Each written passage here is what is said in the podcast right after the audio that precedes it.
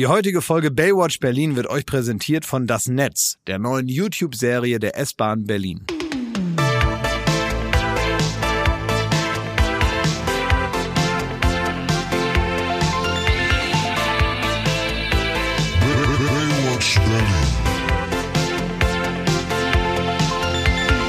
Aus dem Zentrum des schlechten Wetters möchte ich euch begrüßen. Hier ist ja wirklich gerade, hier ist ein Gewitter gerade äh, losgegangen, bei dem ich richtig Angst nochmal bekommen habe. Es war kurz, fand ich es interessant und fand es so ein bisschen spannend und dann dachte ich, was passiert, wenn der Blitz mir direkt in die Stirn schlägt. Gottes Willen, Ähm, um Gottes Willen. Dass wir hier unterschiedliche äh, Ausblicke haben, wenn wir aus dem Fenster schauen. Das liegt daran, dass wir nicht zusammen in einem Raum sind. Das ist jetzt seit langer Zeit mal wieder so. Das heißt also Thomas und Jakob, ihr seid in Berlin, ich bin hier in Kassel, weil ich hier gerade drehe, beziehungsweise ich bin in Kassel-Calden am Flughafen. Herzlich willkommen zu Baywatch Berlin, die wöchentliche Stunde des Austausches. Die wollen wir uns natürlich trotzdem nehmen, auch wenn wir nicht an einem Ort sein können. Das heißt also, ich mit meinen zwei Kollegen Thomas Schmidt und Jakob Lund, wir werden uns äh, eine Stunde über das unterhalten oder noch länger, mal gucken, äh, was uns interessiert. Und äh, ja, wir sind räumlich voneinander getrennt. Das sind Hast mal die du- Informationen, die kleinen- man braucht. Das ist das Setup. Hast du einen kleinen Schluck auf Glas? Nee, wieso? Hat das so gewirkt? Das hör- hört es sich eben so an, so als hättest Nee, ich du bin so irgendwie ein bisschen aufgeregt. Ich weiß gar Oder nicht hast du, warum. rei- hast du gerülpst? Oder hast Ja, du gerülpst? nicht. Ich bin so ein bisschen Soll ich dich mal erschrecken? nee, das äh, vielleicht habe ich deswegen bin ich sonst immer so, wenn ihr praktisch da seid, bin ich praktisch so grunderschreckt, dass ich niemals so äh, ne?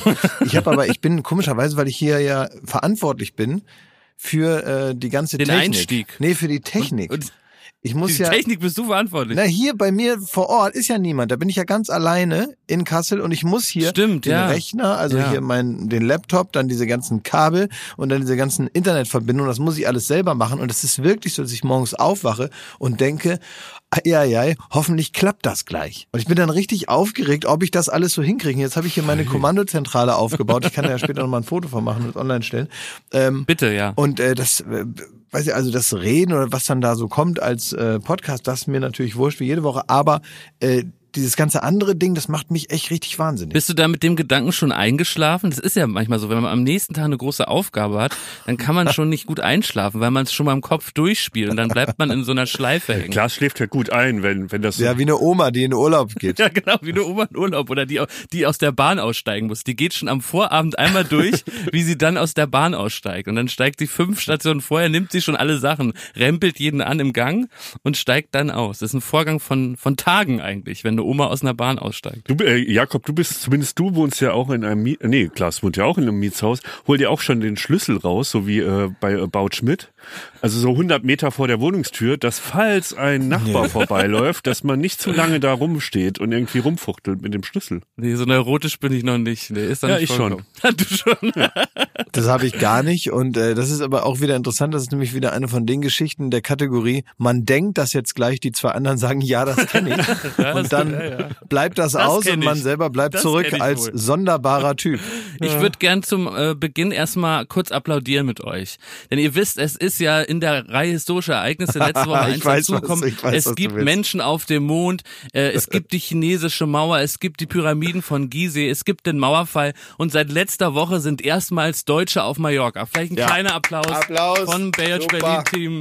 Super klasse Einer Mensch. muss es machen. Und vielleicht noch zwei, drei Worte. Also toll, was ihr da auf euch nehmt. Also es war sicher eine beschwerliche Anreise und sie hat nicht gleich alles am Mietwagenschalter geklappt und wenn es nicht Visionäre und Vordenker wie euch gäbe, die als Testurlauber eine Woche vor, bevor all, es allen erlaubt ist, nach Mallorca reisen und uns da vertreten auf die beste Art und Weise, dann ähm, wüsste ich auch nicht. Und deswegen herzlichen Dank, liebe Testurlauber auf Mallorca. Jakob, man muss die Zuschauer ein bisschen mit ins Boot holen. Ja. Falls sie es nicht gesehen haben, es ge- kursieren tatsächlich Videos, wie die ersten deutschen Urlauber Ja. äh, in Palma Ja. landen und da Spalier ge- gestanden wird von der Ja. von der mallorquinischen Bevölkerung und die applaudieren. Ja. Und äh, Wobei ich- äh, wobei- kommt ein Deutscher kommt aus dem Bus raus und sagt endlich. So ein bisschen wie mein hm, Lecker. Ja, Ja, endlich. Wobei ich glaube, die sind alle eigentlich nur von äh, Bild Mallorca Reporter Ingo Wohlfalter so zusammengetrommelt worden. Und der hat gesagt, pass mal auf, hier, wir werden gleich so eine Truppe rund um äh, Neil Armstrong hier aus dem Flieger steigen und ihr applaudiert da mal schön. Ja. Das, das werden Bilder sein, die gehen dann Aber es ist ja auch nicht einfach. Also ich meine, man sagt das so leichtfertig nach dem Motto, na ja, da sind dann ja die Testurlauber oder so. Es ist aber ja kein einfacher Job in dem Sinne, ne? Da irgendwie das äh, Frühstücksbuffet dann da zu essen, da irgendwie den Flügelkäse Ja. sich da runter zu würgen Ja. und da das, den alten Schinken, der da schon links und rechts so ein bisschen hart wird und sich so aufkräuselt und so. Das mag Die man ja werden alles wochenlang jetzt nicht. trainiert haben. Das ist ja auch nicht, du brauchst ja auch eine bestimmte körperliche Konstitution. Du musst ja leichtes Übergewicht haben. Du musst ja dann auch im Bierkönig einige Biere wegkippen können, ohne direkt umzufallen bei 30 Grad. Du brauchst die richtigen Sandalen. Die Socken müssen zu den Sandalen farblich passen. Das müssen ja, müssen ja weiße Socken sein. Die musst du raussuchen wochenlang. Die müssen einen richtigen Stoff haben.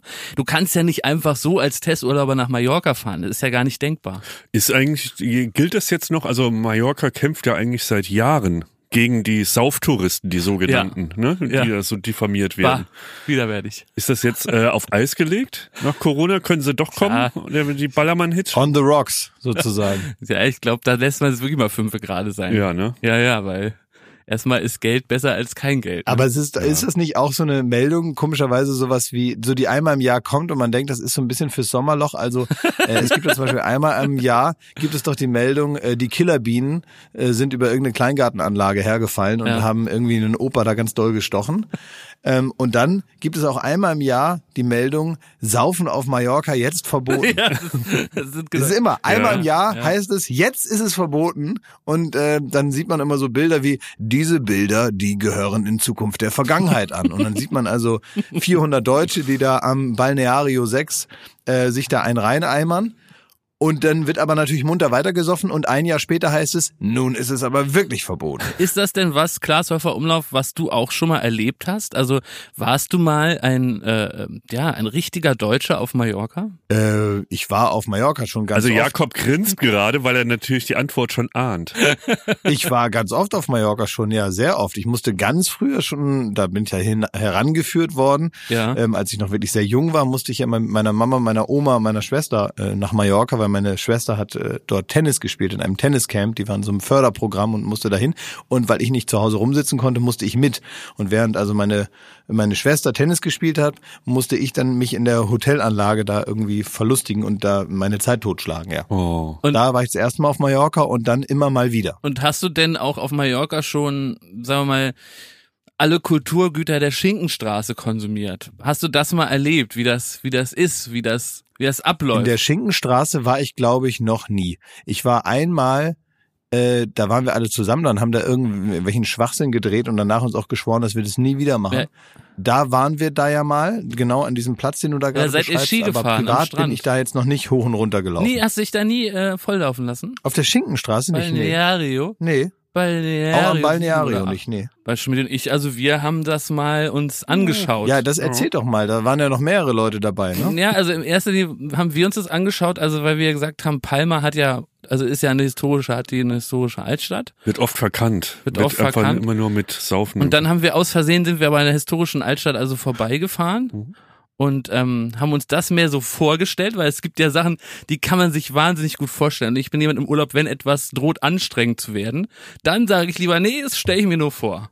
Mhm. Also so auf dem Tafelberg da extra hochkraxeln, nee, so einen tollen Blick kann ich mir perfekt vorstellen. Und die historische Altstadt konnten wir uns beide witzigerweise, zufälligerweise sehr, sehr gut vorstellen. Und dann sind wir dann doch direkt lieber, ähm, ja, wie hieß, wie heißt es, Oberbayern. Nee, Megapark. Aber die haben ja auch so alte Gemäuer. So, ähm, also es ist so ein bisschen auf ein altes Gemäuer ge- Die getrimmt. sind daran gemalt, aber ja, hat uns jetzt fast wie nicht die gestört. Kathedrale von Palma da. Ja. Ja, und da haben wir dann ähm, so ein bisschen das Abitur an der Tür abgegeben und dann, ähm, ja, haben wir da aus doch auch aus so einem langen, großen Plexiglasrohr dann Mhm. auch ein oder andere Bier mal probiert. Ja, war auch Schaum. Also das ist tatsächlich eine Sache, die äh, ich gar nicht so verurteilen möchte, aber es ist wirklich eine Sache, die uns unterscheidet. Sowas mache ich nicht. Ja, das, ich, ja, ich glaube, das würde ich auch, das nehme ich auch so wahr. Aber ähm, also machst du das nicht, weil du glaubst, du kannst dem nichts abgewinnen? Und gibt es die Vorstellung, dass wenn du jetzt da der Dritte von uns im Bunde gewesen wärst, dass du da auch Spaß gehabt Wenn du hättest? kein Promi wärst. Weil ich sehe es Ja, auch ja, ein bisschen weiß. Ja, ja, problematisch, mit wenn du da so im Schaum rumhüpfst und dann sagen alle, ey, Nee, ich meine, ich ich habe ja äh, vergleichbare Situationen auch schon vorher erlebt. Das ist ja jetzt nichts Exklusives, dass man da dann mit äh, mit äh, asozialen zusammen Drecksmusik hört. Das hat man ja auch vorher im Leben schon mal gehabt. Und äh, da gibt's ja rund um Oldenburg herum auch Schützenfeste oder irgendwelche Vatertagsbesäufnisse oder sonst irgendwas, ne, mit irgendwelchen Festzelten, wo man genau weiß, ähm, was da los ist, nämlich nicht so viel. Äh, ich fand das noch nie gut, ehrlich gesagt. Also dieses Prinzip, dass man so viel trinkt oder, oder sich so runterlevelt, dass man am Ende so das, was ihr da gerade beschreibt oder was jeder jetzt im Kopf hat, dann auch wirklich gut findet und sagt, na ja, also wenn ich dann betrunken bin, dann ist mir das auch egal und so. Und dieser vermeintliche ironische Abstand, den man dann jetzt so einrechnet in der Erinnerung, der ist ja nun auch nicht wirklich da. Das ist ja, das ist ja keine tatsächliche äh, clevere Distanz, die man dazu aufbaut und man hat so Spaß daran, dass man weiß und so, das stimmt ja alles gar Doch. nicht. Das ist ja völlig Doch. eins zu eins. Nee, das lasse ich überhaupt nicht. Das ist wieder so ein, äh, du willst dich jetzt wieder positionieren gerade. Das hat jeder hier gerafft im Raum. Nein, nein, nein, nein, das ist einfach, einfach meine Meinung Es dazu. ist Das wirklich- musst du mal ertragen. Ja, aber das sagt der Mann, der uns gerade abspricht, dass wir eine eigene Meinung haben und diese Sauferei uns da gerne runterleveln. Wie du, und wie dann du, da einfach du Spaß da, haben wie du mit da Mickey Krause. wirkst du. Ja, weil Ich habe ja noch nicht mal über dich persönlich. Doch, du redest nicht über mal über dich persönlich Du gesprochen. redest über uns. Du sagst uns, wir würden uns Das das einfach ja nur interessant. schön reden und hätten nicht wirklich Spaß gehabt. Weil Nein, wir ja natürlich gesagt. ein Teil derer sind, die Ja. mal bei Palma vorbeigeschaut haben im Megapark, Du was hast da es so los ist. missverstanden, Thomas. Thomas, ich muss dir mal erklären, dass du das komplett missverstanden hast. Ich habe dir sogar mehr Spaß zugeordnet. Ich habe gesagt, dass dieses, ähm, dass das nicht mehr ironisch distanziert funktioniert, sondern eins zu eins echter Spaß ist, den ihr da habt. Das habe ich gerade gesagt. Ja, du hast schon gesagt, dass wir So, der und dann hab ich Ansicht gesagt, wären, dass dass, mir wir das das dann ironisch, dass wir dann da ironisch Spaß gehabt haben. Wir haben da wirklich hundertprozentigen Nein, Spaß ihr gehabt. seid zu blöd, ihr seid beide zu blöd. Ich habe genau das Gegenteil So gesagt. ist Und das es kann auch nämlich. jeder Zuschauer nachvollziehen. So Nein, ist ich habe, nämlich. ich habe exakt das Gegenteil gesagt und ich erkläre es euch jetzt nochmal. Ich habe gesagt, dass ihr dort äh, weil ihr da so einen Spaß habt, eben keine ironische Distanz habt und eben Ah, euch okay. nicht davon, äh, es, ihr habt einfach richtigen Spaß da und das ist das, was ich nicht kann. Hm, Okay. okay. Das habe ich euch zu, aber Na es gut, ist schon auch okay. interessant, es ist schon interessant, wie sehr ihr sofort auf Angriff umschaltet, sobald Klaas. einer euch irgendwie, Ja. euch äh, den, den, den, den, den Strohhalm aus dem Sangria-Eimer zieht. Es geht um unseren Megapark. So, da bin ich Schmidti auch wirklich zur Seite springen. Also da geht's ja doch um was auch, äh, was sehr, sehr Schönes und wo wir einfach keinen Makel dulden können. Es gibt ja wichtige Stationen im Leben eines jeden äh, Welten- und Erdenbürgers. Und eine dieser Stationen, und da haben wir schon einen dicken Haken auf unserer Bucketlist, ist, wenn ein äh, Foto von einem äh, über 20 Sekunden lang auf einen großen Screen im Bierbrunnen eingeblendet wird. Und das, äh, da durften wir einen Haken hintermachen. Es wurde nämlich ein Foto von uns gemacht, äh, noch mit ein paar anderen Kollegen. Und da war unser Foto prangte dann über der großen, im großen ähm, Videowall vom Bierbrunnen. Und das war etwas, was uns nachhaltig, glaube ich, auch geprägt hat. Klaas, du wärst vor Scham zu Staub zerfallen. Der, kam- die kamen wirklich, die reicht kannten mir uns so sogar ein bisschen jetzt, also eure Erzählung. von Zirkus Halligalli haben die uns irgendwann mal gesehen und dann wollten die besoffen mit uns ein Foto machen und äh, du hättest dich so geschämt. Über, über dem, der David Getter Tanzfläche waren wir fünf auf zehn Meter groß. Ähm, ich sagte dir nur mal, was für ein Club das war. Das war der Daniel Ra- Rauleder, das war der Sebastian Krage, der Jakob, der Benny Thomas und Martin. Thomas Martins und ich. Also im Grunde so, ne? Deine, deine Kollegen, Scheißbande. deine Kollegen, deine Scheißbande. Hat er recht, hat er recht. Also ganz ehrlich, Gute ich finde das wirklich so. richtig, auch so dieses Abgekulte, was ihr da gerade betreibt. Ich finde das alles unsympathisch. Ich finde alles daran unsympathisch. Auch so diese, ähm, äh, auch so dieser äh, diebische Spaß daran, es jetzt so schön darzustellen und so. Ich finde, das gehört alles zur, zur furchtbaren Geschichte dazu.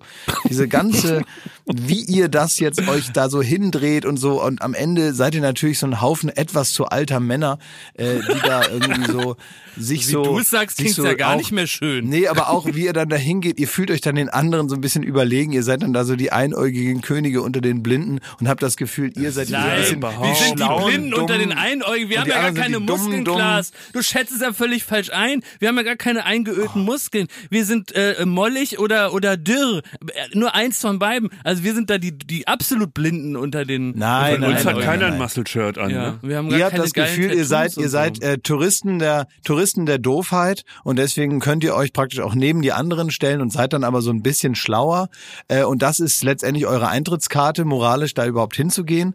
Ähm, aber es stimmt natürlich nicht. Also diese, das sieht man auch nicht von außen. Wenn man da also mit dem Auto vorbeifährt und da reinguckt, da seid ihr genauso eine Arschlöcher wie alle anderen. Da haben wir ja kein Problem mit. Genau das sagen wir ja. Wir sind so Arschlöcher wie alle anderen auch. Und wir wollen da gerne auch in der Arschlochmasse untergehen. Ja. Für diesen einen herrlichen Nachmittag. Und davon abgesehen wirst du aus unserem Mund nicht hören, dass da nur Asoziale rumhängen. Richtig. und Menschen irgendwie wie du dumme und ich. Leute. So, also die hast du gerade eine ganze, also ein Teil der deutschen Bevölkerung, ja, lässt auch tief blicken, wie du auf die reagierst. Man muss ja nicht immer da, wo in Louvre gehen. ja. Ja, du, und ganz ehrlich, sucht euch da eure Zielgruppe zusammen. bon voyage. So, Klaus, jetzt hängst du da in Kassel ab. Du hast aus unendlicher Bescheidenheit nicht gesagt. Du drehst Check Check. Die, welche Staffel dreht ihr da jetzt gerade? Äh, die zweite Staffel drehen wir gerade. Das ähm, teilt sich immer so auf. Ist ein bisschen wie mit Schmidts Umzug. Äh, man hat immer das Gefühl, wie lange dreht er das denn jetzt nun schon? Äh, ist ja eine ganze Zeit lang. Und das stimmt, weil wir immer nur so bestimmte Zeiten im Jahr haben, in denen wir das drehen können. Äh, das ist immer einmal Anfang des Jahres und jetzt im Sommer. Und jetzt drehen wir gerade praktisch den zweiten Teil der zweiten Staffel und äh, das macht viel Spaß. Genau. Und jetzt bin ich heute hier schon früher zum Flughafen gefahren, weil wir drehen ja am Flughafen, an einem echten Flughafen. Und ich bin heute früher schon hergefahren und mir wurde der Flughafen aufgeschlossen, damit ich mich in dieses Büro hier setzen kann mit Internet und hier mein, äh, mein Technikkram hier aufbauen kann. Ist das, ist das Und, ein Büro, was bespielt wird? Ähm, ja, eigentlich schon. Jetzt gerade ist es wieder original. Ähm, das war aber auch schon Kulisse. Also wir hatten das schon mal komplett anders eingerichtet hier. Und äh, jetzt hängen aber wieder die Dinge hier, die hier normalerweise sind. Und äh, jetzt steht auch der normale Konferenztisch hier wieder. Das ist eigentlich aber auch eine Spielfläche. Aber es war wirklich so, dass hier keiner im Flughafen war. Und dann kam ein Mann mit so einem äh, Auto mit so einem orangenen Blinklicht oben drauf, kam dann hier angefahren und hat mir den Flughafen aufgeschlossen. Und dann konnte ich hier reingehen. Und jetzt gerade eben kam die Mitarbeiterin von dem Café vom äh, Fly and Away. Die kam jetzt auch gerade und die war ganz erstaunt, dass sie erst die zweite ist ähm, und nicht wie sonst die erste, die hier den Laden aufmacht. Ne? Also während du im Flughafen aufnimmst, sitzen wir hier bei Studio Bummens im kleinen Kämmerlein, weil du ja zu, zu Beginn gesagt hast, wir gucken alle aus dem Fenster, aber wir können gar nicht aus dem Fenster, hier gibt's nämlich keinen. Stimmt, ihr habt gar kein Fenster. Also wenn wir aus dem Fenster gucken, dann sehen wir das Grauen. Das sind im Grunde die Techniker von äh, Studio Bummens, die uns da gerade Stimmt, das ist nur so eine Scheibe, das ist kein tatsächliches Fenster zum Hof, sondern einfach eine Nee, es Scheibe kann, ist nicht mal ein richtiges Fenster und dann der Ausblick ist. ins nächste schwarze Loch. Ja. Ja. das stimmt. Ja, okay, das ist nicht so schön da. Ich kann hier so ein bisschen aus dem Fenster schauen. Und weißt du noch, Thomas, dass wir ähm, äh, schon mal praktisch äh, auf einem Flughafen waren, der extra für uns aufgeschlossen wurde und wir dann auch allein gelassen wurden? Nee. Sag mal. Ähm, auf Grönland. Ah, oh. Ja, gut, da hingen wir fest drei Tage. Da, da hingen wir fest, aber das war auch toll. Das war nämlich so, dass natürlich auf Grönland ist ja, wie man weiß, jetzt nicht so viel los. Da sind jetzt nicht so viele Menschen und auch Touristen, das ist alles überschaubar. Und wir wollten da zu einem, ich glaube zu dem zweiten Flughafen, den es da gibt und so. Aber so weit kamen wir nicht, weil schlechtes Wetter war an unserem Zielflughafen. Das heißt, wir sind erstmal auf Grönland gelandet und waren dann auf dem einen Flughafen, den es da eben gibt. Drumherum ist nicht viel und das Hotel und der Flughafen waren ein und dasselbe Gebäude. Und wir mussten dann immer so auf Sicht ein paar Tage da bleiben, weil man nie genau wusste, wann kann man denn jetzt weiterfliegen, weil das eben nicht voraussehbar war. Das hieß immer, naja, wenn dann irgendwann da mal der Nebel weg ist, dann könnt ihr weiterfliegen, ansonsten müsst ihr halt hier warten. Und wir probieren es jeden Tag und sind dann also wirklich jeden Tag mit dem Flugzeug losgeflogen, haben geguckt, ist noch Nebel, haben festgestellt, oh, ist noch Nebel, sind wieder umgedreht und wieder zurück zu unserem Startflughafen. Wie, Und ihr wart der schon in war der wirklich Luft? Mitten im Nirgendwo. Wir waren in der Luft, wir haben geguckt, wir wir sind, sind, immer losgeflogen und wieder zurückgeflogen. Ja. Nee. Ja. jeden Tag zum Gucken. Und eine Sache, Klaas, also du sagst, da war nicht viel los drumherum. Erstens, der Flughafen bestand aus Baucontainern. ja. Ne? Also der hatte nicht mal richtige Wände. Ja. So, das Hotel ebenfalls. Dazu gab's einen Baucontainer, das war die, die Disco, die Flughafendisco. Also offiziell war das ein Dorf. Und drumherum war nur, du bist dann so, wir sind dann auf ein, äh, aus Langeweile so ein bisschen auf den Berg geklettert. Und dann siehst du bis zum Horizont nur Eis. Und das um dich rum. Also nichts los ist leicht untertrieben gewesen. Man kann nicht mal was sehen, nee, richtig? also do- gut, äh, Eis. Eis, Gletscher. Ja. Ja. So. Und ähm, war schon interessant. das ne? war super, die ersten drei Stunden. Und dann ja, äh, wurde so waren ein bisschen dünn. drei Tage. Ja. Drei Wir waren Tage. Was, drei was habt ihr da Tage da gemacht? und- Was macht man drei Tage am selben Ort? Vor allem das Problem, gab Pommes? das Problem war, äh, was man noch beschreiben kann, ist, äh, wir waren drei Tage da und äh, man hat jegliches Zeitgefühl verloren, weil es nachts nicht dunkel Ach wurde. so, ja klar. Ja, logisch. Also wird es es, war gar, die also ganze Zeit hell. bleibt es die ganze Zeit gleich hell oder Ja. sieht man einen Lichtverlauf? Es wird so ganz leicht, hast du das Gefühl, es, es könnte jetzt demnächst mal dämmern. Ne? Also so Mhm. ist, äh, wie im Sommer bei uns um 21.30 Uhr wird's mal kurz. Mhm. Und dann wird's aber einfach, es bleibt dann so. Oh, da würde ich echt verrückt Und die werden. Sonne knallt und du, du ähm, kennst du Insomnia, den Film? Ja, klar. So Al Pacino, der ja. dann äh, jeden Morgen, der auch irgendwie im Norden äh, einen, äh, einen Fall recherchiert und der dann auch nicht schlafen kann da, wegen dieser, genau wegen diesem Effekt, dass es halt Mhm. Tag und Nacht dunkel ist, äh, hell ist. Und äh, man klebt dann wirklich jede, jeden Zentimeter von, von, vom Fenster ab und hofft da irgendwie eine Dunkelheit ins Schlafzimmer zu kriegen. Aber das ist irgendwie auch auf der anderen Seite geil. Ich weiß, Glas, wir beide sind dann irgendwie mal nachts um halb vier noch mal so ein bisschen ähm, ähm, außerhalb des Hotels rumgelatscht und wir standen dann irgendwie auf so einem Hügel und haben irgendwie aufs Eismeer geguckt. Es war halt irgendwie taghell und da haben wir uns so in den Arm genommen und da haben wir ein Selfie gemacht, das weiß Ja. ich noch. Och süß. Könnt ihr ja. das denn posten? Das können wir posten. Das war richtig, das war ein richtig geiler Moment, weil es war so eine geile, tiefstehende Sonne, die uns so in die Fresse geschienen hat. Wir haben einen guten Tag. Und irgendwie, äh, da, da erinnere ich mich noch dran. Werbung. Ich habe ja gerade Urlaub und ich äh, lerne für mich die äh, S-Bahn wieder kennen und schätzen. Das ist ja wirklich Wahnsinn. Du kommst mit der S-Bahn wirklich in Berlin und Brandenburg überall hin, musst nicht mit dem Auto im Stau stehen, musst nicht in der Superhitze mit dem Radl rumfahren, sondern die S-Bahn ist äh, klimatisiert, die ist umweltfreundlich, nachhaltiges Verkehrsmittel und äh, bewegt im Grunde alles. Aber die S-Bahn kann jetzt noch mehr. Ja, genau. Es ist nämlich so, dass die S-Bahn Berlin jetzt eine Kurzserie hat, eine eigene Kurzserie. Kann man sich anschauen unter www.dasnetz.berlin. Und äh, das ist dann der YouTube-Kanal auch, äh, den man äh, auch findet ne, von der S-Bahn Berlin. Und da findet man eine Serie und die ist tatsächlich toll. Also es sind fünf Folgen ähm, mit richtigen Schauspielern, toll produziert, sehr lustig und es verschwimmt da ehrlicherweise so ein bisschen die Grenze zwischen Werbung ähm, und einer richtigen Serie. Und es spielt mit Rawan Taleb, den kennt man vielleicht als äh, Zeki aus vier Blocks, Es spielt da Alim und der ist Baklava-Lieferant in dieser Serie. Und ähm, ist App-Entwickler noch zusätzlich. Und der fährt also mit der S-Bahn durch Berlin und erlebt da alles Mögliche. Und da werden also viele Vorurteile und Klischees, die man so über Berlin, über Berliner kennt, aufgegriffen. Und es ist wirklich sehr lustig und sehr sehenswert und ganz toll gemacht.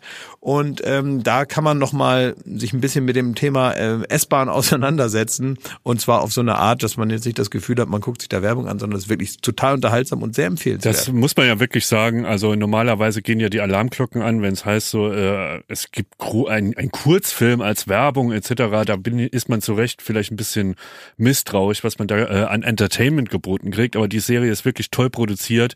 Die hat so ein bisschen atmet die so den Style von vier Blocks und es ist wirklich ein Vergnügen, sich die anzugucken. Und ähm, darüber hinaus zeigt sie auch nochmal natürlich die Vorteile, die schon genannt wurden von Jakob, die die S-Bahn hat. Das Ganze zu sehen unter www.dasnetz.berlin. Kostenlos. Werbung Ende. Und was habt ihr die restlichen 2,5 Tage da gemacht? Also man denkt ja irgendwie, dass es in Grönland viel, ähm, äh, vielleicht so viel Fisch gibt zum Essen und sowas, ne? Aber es, die haben wirklich, das Land ist gegeißelt durch die schlechteste Kulinarik der ganzen Welt. Das fällt wirklich auf, wo du wirklich Wenn es euch auffällt, dann muss es wirklich schlimm sein. Also alles so auf dem Level heißer Hexe. So, und das, das gilt nicht Moment, nur was für, ist nochmal heiße Hexe? ja, wo du in eine Mikrowelle irgendwie Pommes und, und Currywurst schiebst, so. Das ist heiße Hexe. Ja. Das An Tankstellen, so die heiße Hexe. erst Du kennst doch, du kennst doch so einen, so einen Burger, den der schon äh, bei, in, der Styroporverpackung in die Mikrowelle reingeschoben wird. Oh ja, oh Oder Gott, direkt ja. in der. Verpackung Ja, ja. noch in den Frittiereimer. Und dann kommt das wieder raus, dann Ja. außen verbrennt man sich die Schnauze und innen ist es noch gefroren. Oh, da muss ich fast kotzen, ja. Ja. Ja, ja, und das genau, gab's ihr da in der, an dem, äh, in der Flughafenkantine und die haben dann dreimal am Tag haben sie gesagt, so jetzt könnt ihr wieder einen Cheeseburger essen oder Spaghetti Bolognese Willen. oder Pommes. Das waren so die drei Optionen. Und dann sind wir abends so noch Pizza in, die, Hollandaise. So, die ja, Ecke. ja, in das Clubhaus gegangen. Da war eine Dartscheibe Das ist gut. und es gab Bier. Und dann waren da wirklich auch äh, Einheimische, also so die Dorfjugend war dort. Das waren so drei, vier Leute, die kamen, halt- also stell dir mal das Leben vor, ich will das wirklich nicht bewerten, so kann, kann man sich gar nicht, aber die wohnen dort, das ganze Dorf besteht aus fünf Containern und wenn nicht gerade Touristen stranden, wie wir es getan haben, so ist da niemand. Und das sind drei Jugendliche, die gehen da abends in diese Kneipe rein. Kneipe, also in diesen Baucontainer mit der Dartscheibe und äh, dem Kasten Bier in der Ecke. Und ähm, das ist für die, wie wenn wir im Megapark sind. Das ist unvorstellbar. Also ich glaube, ich kann, also ich, jetzt meine ich jetzt ganz ernst, also da, da- ich weiß nicht, ob ich da überleben könnte, weil das, ich, ich würde das nicht aushalten. Ich würde es auch mit mir nicht aushalten. Weil das ist ja das Schlimme.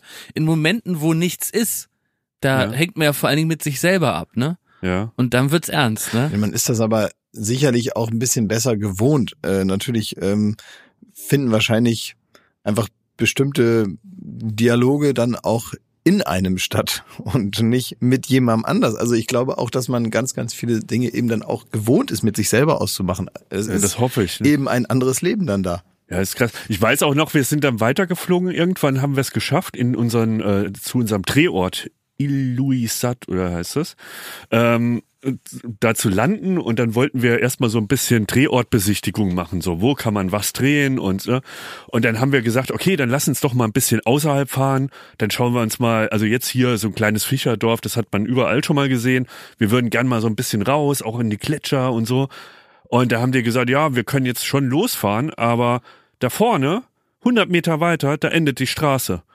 Und da habe ich so gesagt, ja, ja, aber also es muss ja irgendeine Straße hier außerhalb von raus aus dem Dorf geben. Nein. Und es waren, dann- wir haben es nicht geglaubt. Wir sind dann wirklich losgefahren und wollten Drehorte suchen. Und die Straße endet, es ist eine Sackgasse und du kommst einfach nicht weiter. Aber was ist denn dann da? Das ist wie bei der Truman Show so ein bisschen. Nichts, da ist Eis. Eis. Und ähm, keine Straße mehr, kein Weg mehr, kommst nur noch weiter mit dem Schlittenhund.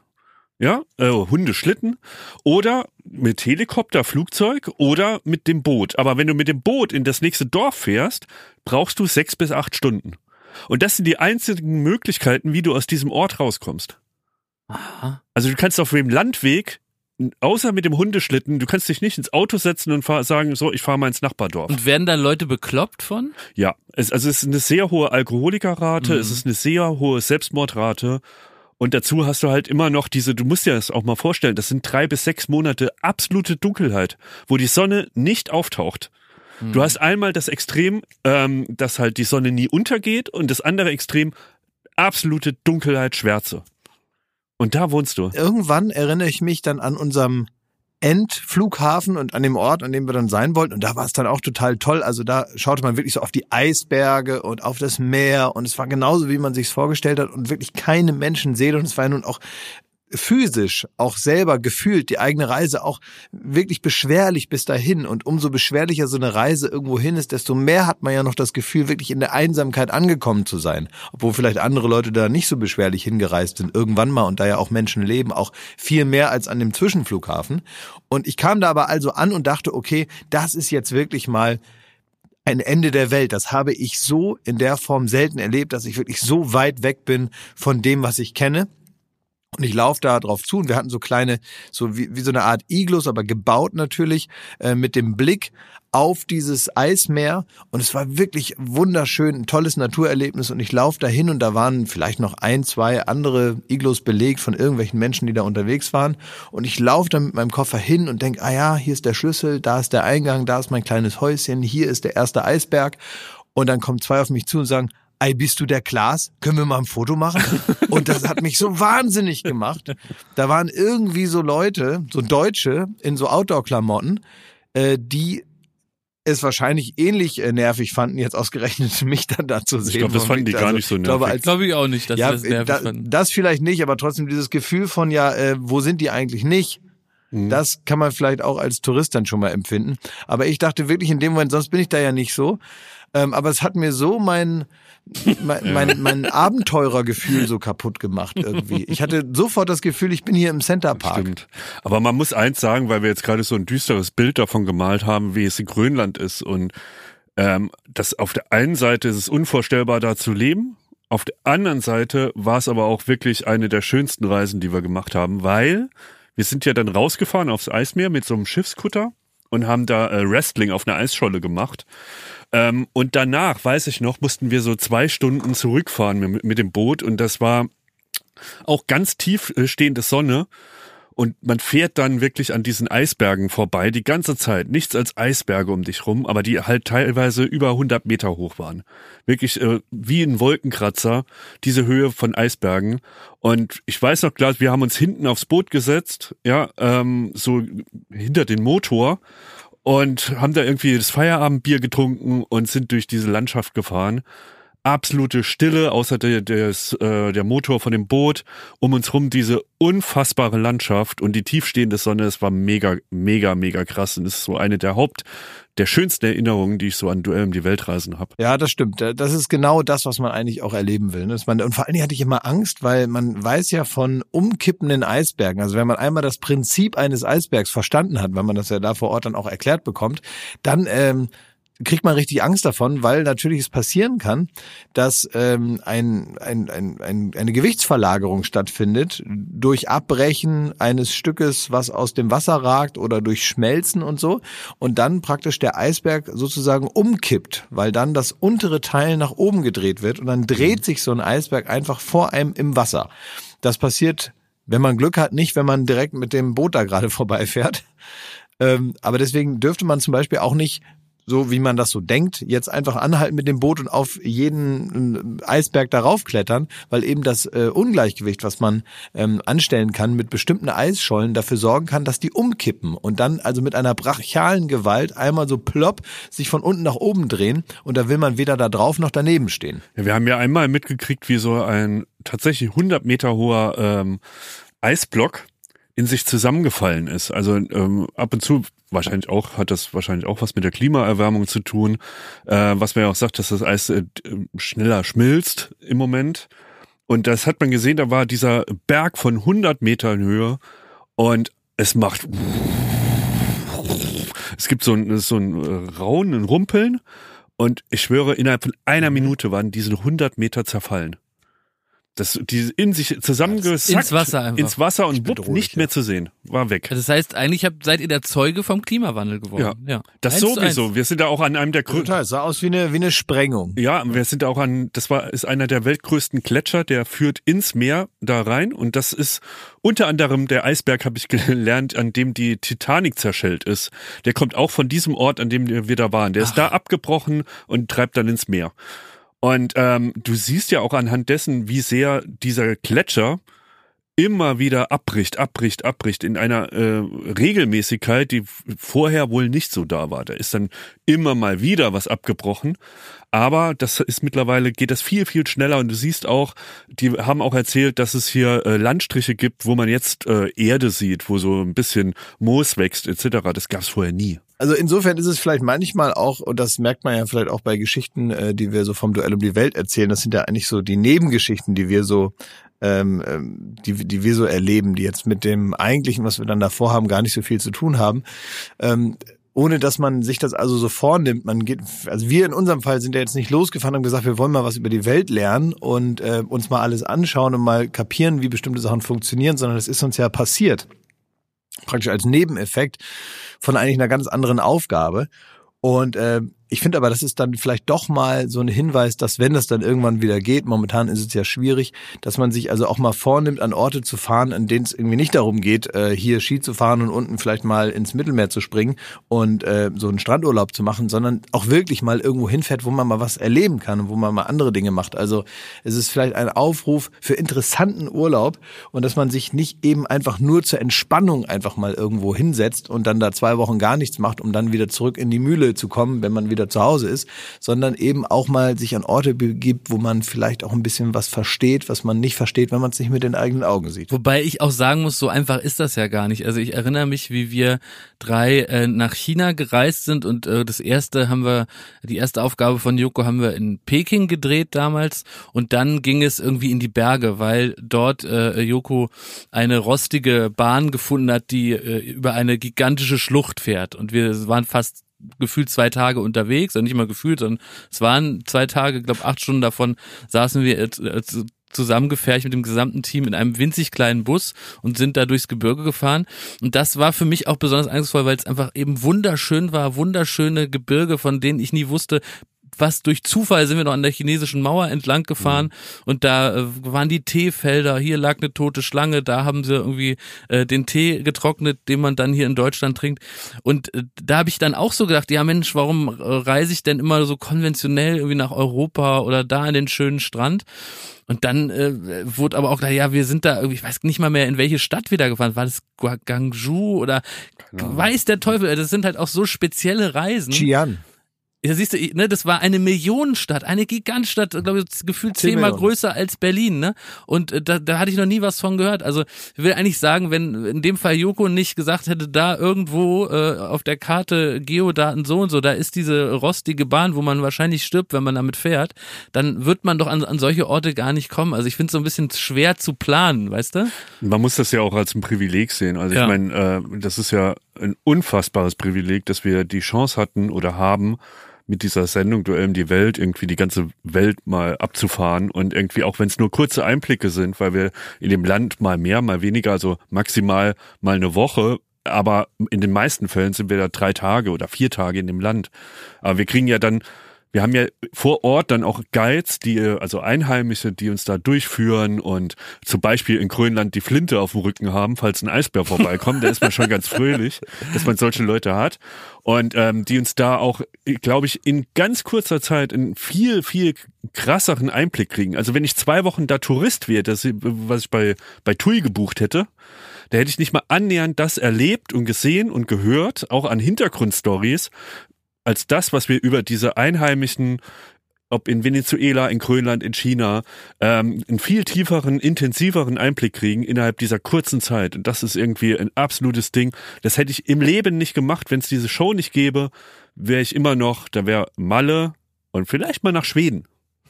Aber das wäre es gewesen, so muss ich ehrlich sagen. Aber das ist, glaube ich, auch das, was ich meine. Ich habe ja nicht gesagt, ähm, geht mal los und äh, macht mal dasselbe und so, dass das auch nicht jedem vergönnt ist und dass das nicht so einfach ist, das mal eben zu machen. Das ist mir auch klar. Ähm, allerdings äh, ja, mal was mehr wagen, oder weniger ne? ein Aufruf dafür zu sagen, ähm, ja, Urlaub muss ja nicht immer nur ähm, muss ja nicht immer nur Entspannung sein und es geht auch nicht immer nur darum, die möglichst luxuriösesten Umstände zu haben oder das, was man sich leisten möchte oder so oder kann, ähm, äh, sondern manchmal ist es vielleicht auch ganz gut auch für die geistige äh, Entspannung eben was anderes zu erleben. Also ich finde das, ich empfinde das manchmal als sehr entspannend, einfach was anderes zu erleben. Und da äh, muss ich nicht immer äh, zehn Stunden am Tag irgendwie auf einem Stuhl sitzen und ein Buch lesen, sondern ich finde es manchmal eben, äh, komme ich ex extrem erholt zurück, wenn ich das Gefühl hatte, ich war jetzt wirklich mal zwei, drei Wochen mal komplett woanders, auch gedanklich komplett woanders. Und da kommt es mir gar nicht so darauf an, was ich körperlich so gemacht habe oder nicht gemacht habe. Da mit genau dem Gedanken, ja, ähm, habe ich mir vorgenommen, in Namibia Fallschirm zu springen. Habe ich euch das mal erzählt? Nein. Oh, ho, ho.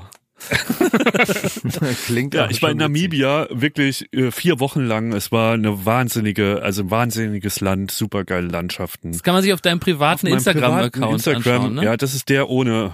Lassen wir das. Ja. Ähm, und ich dachte mir, genau das, was Glas gerade so ausgeführt hat, es fehlt irgendwie der Thrill. Ne? Also man kann sich ja auch entspannen durch Anspannung ein bisschen, nochmal so ein bisschen was rausholen. Und da gibt's einen der schönsten äh, Fallschirmspots weltweit, und zwar in der, am Rande der Namib-Wüste. Da gehen die Dünen, die höchsten Dünen, Sanddünen der Welt, die münden im Meer. Und das ist ein wahnsinnig krass. Auf der linken Seite sozusagen diese riesigen Sanddünen, auf der rechten Seite das Meer. Und da kann man über dieser Wüste Fallschirm springen. Und da habe ich gedacht, das ist, das muss ich machen. Ne? Und dann habe ich da ähm, mir den Fallschirm, äh, äh, den Tandemsprung gebucht und da wirst du am Hotel abgeholt. Und da hieß es so, morgen früh um 10 Uhr kommt jemand, holt dich ab und bringt dich zum Sprungort, weil der eben mitten in der Wüste liegt habe ich da gewartet und auf einmal kommt da so ein, wie beschreibe ich das jetzt? Also das war, das waren zehn Busse zusammengelötet zu einem eigenen. Da war mit Graffiti draufgemalt. Das war so ein ganze, eine ganze Kirmes auf vier Rädern. Wie so ein Mad Max Auto. Mad Max. Ja, ja, ja, wie, wie so ein Mad Max Auto. Kam laute Musik. So ein Typ, der auch tatsächlich wie bei Mad Max so einen Mundschutz um hatte. Also der hatte so, weil er oft in der Wüste halt rumhängt ja. und der Staub da ist, hat er so ein Mundtuch, wie man es jetzt, wäre man es gewöhnt. Damals war es so ein bisschen komischer äh, Anblick. Und ähm, ultra laute äh, Musik, jetzt aber äh, auch Richtung David Getter und ähm, der, der, der hält vor meinem Hotel an und dann geht hinten die Tür auf die, mit einem Ruck und dass du fast denkst, das, äh, das Ding fällt auseinander und der sagt einsteigen. Und ich schwör's dir, der hat wirklich nur das. So. Und ähm, es hat keiner mit mir geredet. Ich sitze da hinten in diesem Bus drin und denk mir schon, das ist irgendwie keine gute Idee.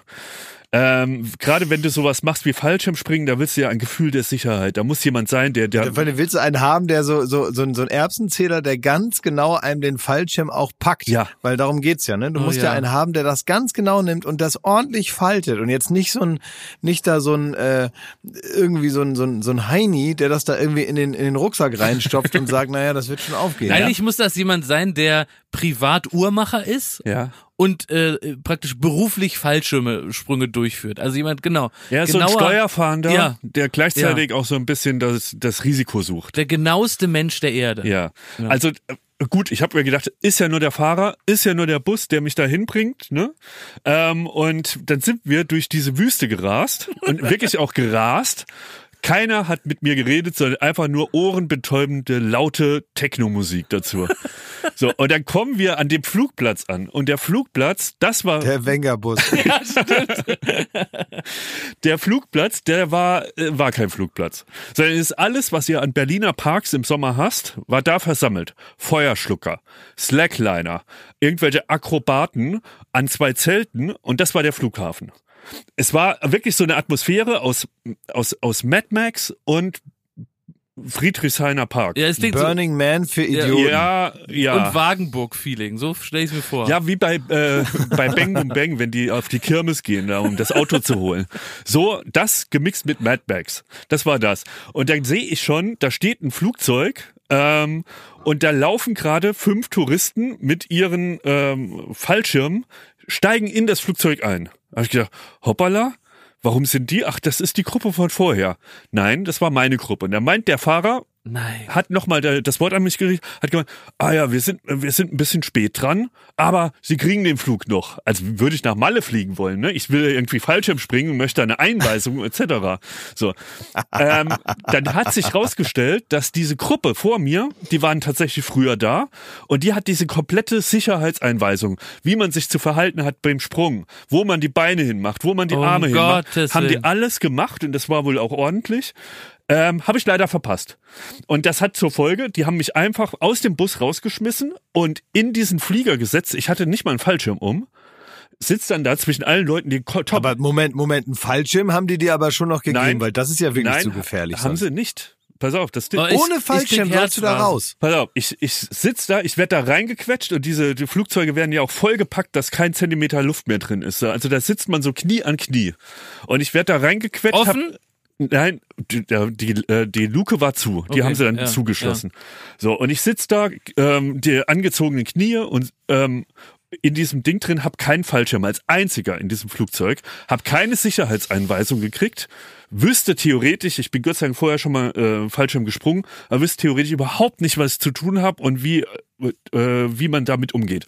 Ohrenbetäubender Lärm, wer das mal gemacht hat, der weiß, das sind ganz kleine Propellermaschinen, du kannst dich nicht verständigen. Ich habe irgendwann rausgekriegt, mir gegenüber sitzt wohl mein Tandempartner, der aber bisher es noch nicht für nötig gehalten hat, irgendein Wort mit mir zu reden, der gedacht hat, wie ich später erfahren habe, ich hätte diese Einweisung auch mitgemacht und wüsste alles, was zu tun ist. Und der dachte auch, und das ist das Härteste, ich hätte auch einen Fallschirm an. Oh, um Gottes Willen. Und dann ähm, haben die irgendwie auf der Flughöhe, wo man rausgelassen wird, haben sie die Luke aufgemacht. 2000 Meter ungefähr. Ja, das waren 4000 sogar. Uiuiui. Ähm, haben sie die Luke aufgemacht und ich hat, war nicht gesichert und ich sitz genau an dieser Luke. Also gar keine Sicherung, nichts. Gottes Willen. Und dann ähm, haben die in dem Moment, Hast du da noch gerätselt, wie du es jetzt ansprichst oder wie? Was ich habe ist auch, ich hab's auch immer versucht, Mensch, sag ich's jetzt, aber es wirkt auch so unhöflich, als wüssten die hier nicht, was sie tun. Also, hm, Es war jetzt die Luke auf, ach, ich glaube, ich soll das schon ansprechen. Oder schreibe ich nachher eine Mail, dass es jetzt nicht ganz super lief. ich würde ist nicht ausgedacht. Ich habe ihn angebrüllt, mir gegenüber, habe gesagt, was machen wir jetzt? Ne? Und dann meinte er nur, so wie besprochen, so wie besprochen. Und ich habe gesehen, was, was meint er damit, wie besprochen? Weil er halt dachte, ich wäre bei dieser Sicherheitseinweisung Ja. dabei. Und dann geht die Luke auf und dann hat er gesagt so, ach ja, hier, Fallschirm brauchst du auch noch. Gib mir diesen Fallschirm, der neben ihm lag und den musste ich mir umschnallen, während ich nicht gesichert an dieser Luke war. Hab mir den, ach Quatsch, umgeschnallt. Also der hat mich so umgedreht und ich musste mich dann an ihn ranketten. Ne? Also nicht Ja. den eigenen Fallschirm, sondern ich war ja Tandempartner. Ja. So, aber dann war es das erste Mal, dass ich mich so an, an der offenen Luke umdrehen musste und den Rücken zu ihm, so zwischen seine Beine und dann wirst du halt da festgehakt. Und wirklich zehn Sekunden später war ich schon aus dem Flugzeug raus. Um Gottes Willen. Und das ist krass, weil ich habe wirklich, ich habe da zwei Sätze mit dem gesprochen und das war's. Und seitdem, seit meiner Losfahrt im Hotel war nichts mehr los. Ähm, ich, Exakt, so muss diesem französischen Rentner im Tornado gegangen sein. Eigentlich parallele Geschichte, oder? stimmt, exakt, ja. Aber, aber eine Sache jetzt auch mal, also was ich vielleicht lerne aus dieser Geschichte, Thomas, ja. ist, dass, dass es auch unnötig ist. Also, weil du lebst ja immer noch, du bist ja dann irgendwann äh, ungebrochenen Fußes wieder auf der Erde aufgesetzt. Ja. Äh, und das hat ja alles geklappt. Also man mit diesem Sicherheitswahnsinn, den wir hier in Deutschland so haben, ne? dass man also sich da Oh Gott. erstmal erklären lassen muss, wie so ein Fallschirmsprung funktioniert und Ja. wie rum man dann den Da wird man Fallschirm auch sich unnötig aufmacht, aufgeregt wo man gemacht. sich einhakt und ich meine, dass man jetzt sagt, wenn da eine offene Luke ist, dass gehst du da nicht so nah ran, weil sonst fällst du raus, bist tot. Das kann sich ja jeder selber überlegen. Das muss man sich ja nicht noch vorher mal in so einer in so, in so einer Choreografie da anhören, Ja, die auch spießig. nur am Spießig. Ende für die für die Versicherung gemacht wird. ja. Ja, das sind so Maßgaben, ja. Klar, im Ernstfall werden die nochmal dann abgefragt, aber Ihr habt mich jetzt gar nicht gefragt, wie war denn der Sprung? Äh, wahrscheinlich der Horror, oder? Ja, wie war der Spaß? Hast du die, also genau, konntest du das genießen oder hattest du nur das Gefühl, äh, lieber Gott, lass Abend werden, ich möchte Hast du Wu geschrieben oder das kann ja wohl nicht wahr sein beim Rausfall? Also ich bin, äh, wie gesagt, ich war vorher schon dreimal oder viermal Fallschirmspringen und das hat mich gerettet, dass ich irgendwann dann, in dem Moment, wo wir aus dem Flieger rausgeflogen sind, also rausgefallen sind, war der Moment, wo ich mich am sichersten gefühlt hatte, auf dieser ganzen Reise, seit ich in diesen Rappelbus da reingestiegen bin. Das war jetzt der erste Moment, wo ich gedacht habe, ah, das kenne ich, jetzt weiß ich ungefähr, was passiert. Und ähm, ja, der Sprung war genau das, was man erwartet. Es war mega geil. Also ich konnte es wirklich genießen, dachte mir aber, wenn ich wirklich vorher noch nie geflogen wäre und noch nie Also ich zum Beispiel. äh, ein Horror. Ich wäre, ich hätte geheult, ich hätte mir die Hosen geschissen und zwar wortwörtlich und wäre niemals da rausgesprungen. Oh, also stellt euch das vor, du willst das erste Mal Fallschirm stell's mir springen vor, ich und hast keinerlei Einweisung. So, das ist unvorstellbar. Ich hätte ja nicht mal gewusst, was mache ich, wenn jetzt die Erde näher kommt. Muss ich da jetzt rennen oder muss ich da irgendwie so huff machen mit der Ja, vor allem Luft? bei der oder? Landung musst du ja die, die Beine so hoch machen. Ah, dass gut du zu so, wissen. Und wenn das nicht machst, geht's glaube ich auch böse aus. So. Also man bremst gar nicht mit den Fußsohlen. Naja, da brichst Ja, du dir die nee. Beine, genau. ich habe ja auch überlegt, hier, ich bin ja hier, ich bin ja hier an einem Flughafen äh, und äh, ich sag mal so, äh, Corona hat jetzt hier den Flugplan nicht komplett durcheinander gewirbelt, weil so viel war hier vorher auch nicht los. Aber jetzt fliegt hier natürlich noch weniger. Es heißt Ja. also Linienflüge, es gibt zwei die Woche, glaube ich, und die gehen nach Westerland. Das ist das, was Ach, man hier machen kann. Dafür steht hier der Riesenflughafen und äh, dann gibt es natürlich hier nebenan noch so eine Art Privatflughafen, der ist natürlich höher frequentiert, da landet ab und zu mal ein Jet oder irgendwelche ähm, Propellermaschinen fliegen dann hier mal so im Kreis. Aber es gibt eben auch Fallschirmspringer, die man ab und zu mal sieht. Mach es. Ja, ja, das weiß ich ja. Ich will das ja auch machen. Ich habe nur keine Zeit jetzt gehabt bislang, äh, weil ich ja tatsächlich hier auch zum Arbeiten bin. Ich habe die jetzt nur mal so gesehen und äh, ich will das unbedingt machen. Also sobald das Wetter wieder ein bisschen besser ist, weil jetzt ist ja hier wirklich, jetzt regnet es ja jeden Tag, da habe ich da keine Lust zu. Ich glaube, dann machen die das wahrscheinlich auch gar nicht. Aber wenn, äh, wenn wieder gutes Wetter ist, sofort. Sofort, weil das ist die eine Sache, das kann man vielleicht ja auch mal den Zuhörern sagen, weil ich habe hier zum Beispiel, hier in meinem Team, als auch ein paar Leute gefragt, habe gesagt, wollt ihr das mit mir machen? Und die haben alle gesagt, nein, bist du verrückt, äh, das ist, äh, das ist ja furchtbar und so weiter und ich, äh, das ist mir zu, zu heftig und so. Man kann wirklich sagen, jetzt deine Geschichte trägt vielleicht nicht zur Versicherung da, dabei jetzt, ne? aber man muss ja da auch wiederum festhalten, es ist nichts passiert und du konntest es genießen trotz dieser ganzen Umstände. So kann man es ja auch sehen. Es ist tatsächlich ein großer Unterschied, ob man jetzt Bungee Jumping macht oder irgendwas in dieser Richtung oder Fallschirmspringen. Und äh, Bungee Jumping ist so eine Sache, da muss man auch ein bisschen der Typ für sein, da muss man dieses Gefühl auch wollen, da muss man vielleicht auch einen großen Genuss daran haben, wie es sich anfühlt, wenn es vorbei ist und so. Also das ist schon so eine Sache, das würde ich jetzt nicht jedem empfehlen. Aber in seinem Leben nie Fallschirm gesprungen zu sein, das finde ich schon schade. Weil das Oh, ich krieg tatsächlich richtig Herzrasen beim Zuhören, weil ich mich so reindenke schon. Krieg ich Herzrasen. Also es ist nicht denkbar. Aber für es mich. ist ein Das ist Erlebnis, was Gefühl, ich ja. jedem, das ist ein Erlebnis, was ich jedem gönnen würde, ähm, weil es eben nicht, zum Beispiel, also Fallschirm, äh, äh, Bungee Jumping ist sehr hart. Das kann sehr hart sein und da hat man, also da ist eigentlich, wenn man so Angst hat vom Bungee Jumping, ich finde, dass sich das genauso anfühlt, wie man denkt, dass es sich anfühlt. Also ich finde das echt richtig schlimm und da ist man auch, dadurch, dass man alleine ist, ja auch noch mehr verantwortlich für den Moment des Abspringens und so. Da zählt er dann von drei runter und dann musst du es machen und wenn du dann kurz einmal nur wartest und so und stehst oben an dieser Kante da in, in 150 Metern und einmal zitterst du so ein bisschen, weil du vielleicht nicht bei Null sofort springst, sondern einmal noch so ja, zögerst und dann springst du doch und dann springst du praktisch in deinen Angstschreck hinein und so. Das ist alles furchtbar. Aber beim Fallschirmspringen ist das, was man sich so vorstellt, nämlich, dass man da so fliegt und natürlich auch gar kein Verhältnis hat äh, zu den Metern, äh, die man jetzt so runterfliegt. Ne? Also dieses Fallen kommt einem nicht so vor, sondern es ist so, wie man sich Fliegen vorstellt. So ist das dann auch in dem Moment. Und man ist ja für nichts verantwortlich, weil da ist ja einer, der die ganze Arbeit macht. Das ist auch wirklich, wenn du zu einem vernünftigen Fallschirmverein oder wie man es auch immer nennt gehst, da hast du da jemand, der hat 13.000 Sprünge gemacht. Das wird er auch nicht müde dir zu sagen und du freust dich darüber. Also du nimmst es nicht als Angeben wahr, sondern der Mann sagt, ich bin das 13.000 Mal gemacht. Es wird nicht beim 13.000 und einmal ausgerechnet, wenn du da bist, irgendwas schiefgehen. Die reden mit einer ganz ruhigen, sachlichen Stimme, die erklären dir alles haargenau, die geben dir so eine Sicherheit, du, du hast das Gefühl, du begibst dich in die Hände von einem Typ, der weiß, was er macht, der dreimal seriöser ist, der das so macht, wie du jeden Morgen zur Arbeit fährst, fährt der auf den Fallschirm, äh, geht der Fallschirm springen. Das ist für den reine Routine. Jeder Handgriff sitzt, es ist Perfektion. Und dieses Gefühl geben sie dir, was dir wirklich die Angst nimmt. Was ich aber nicht bestätigen kann, ist das Gefühl von Fliegen.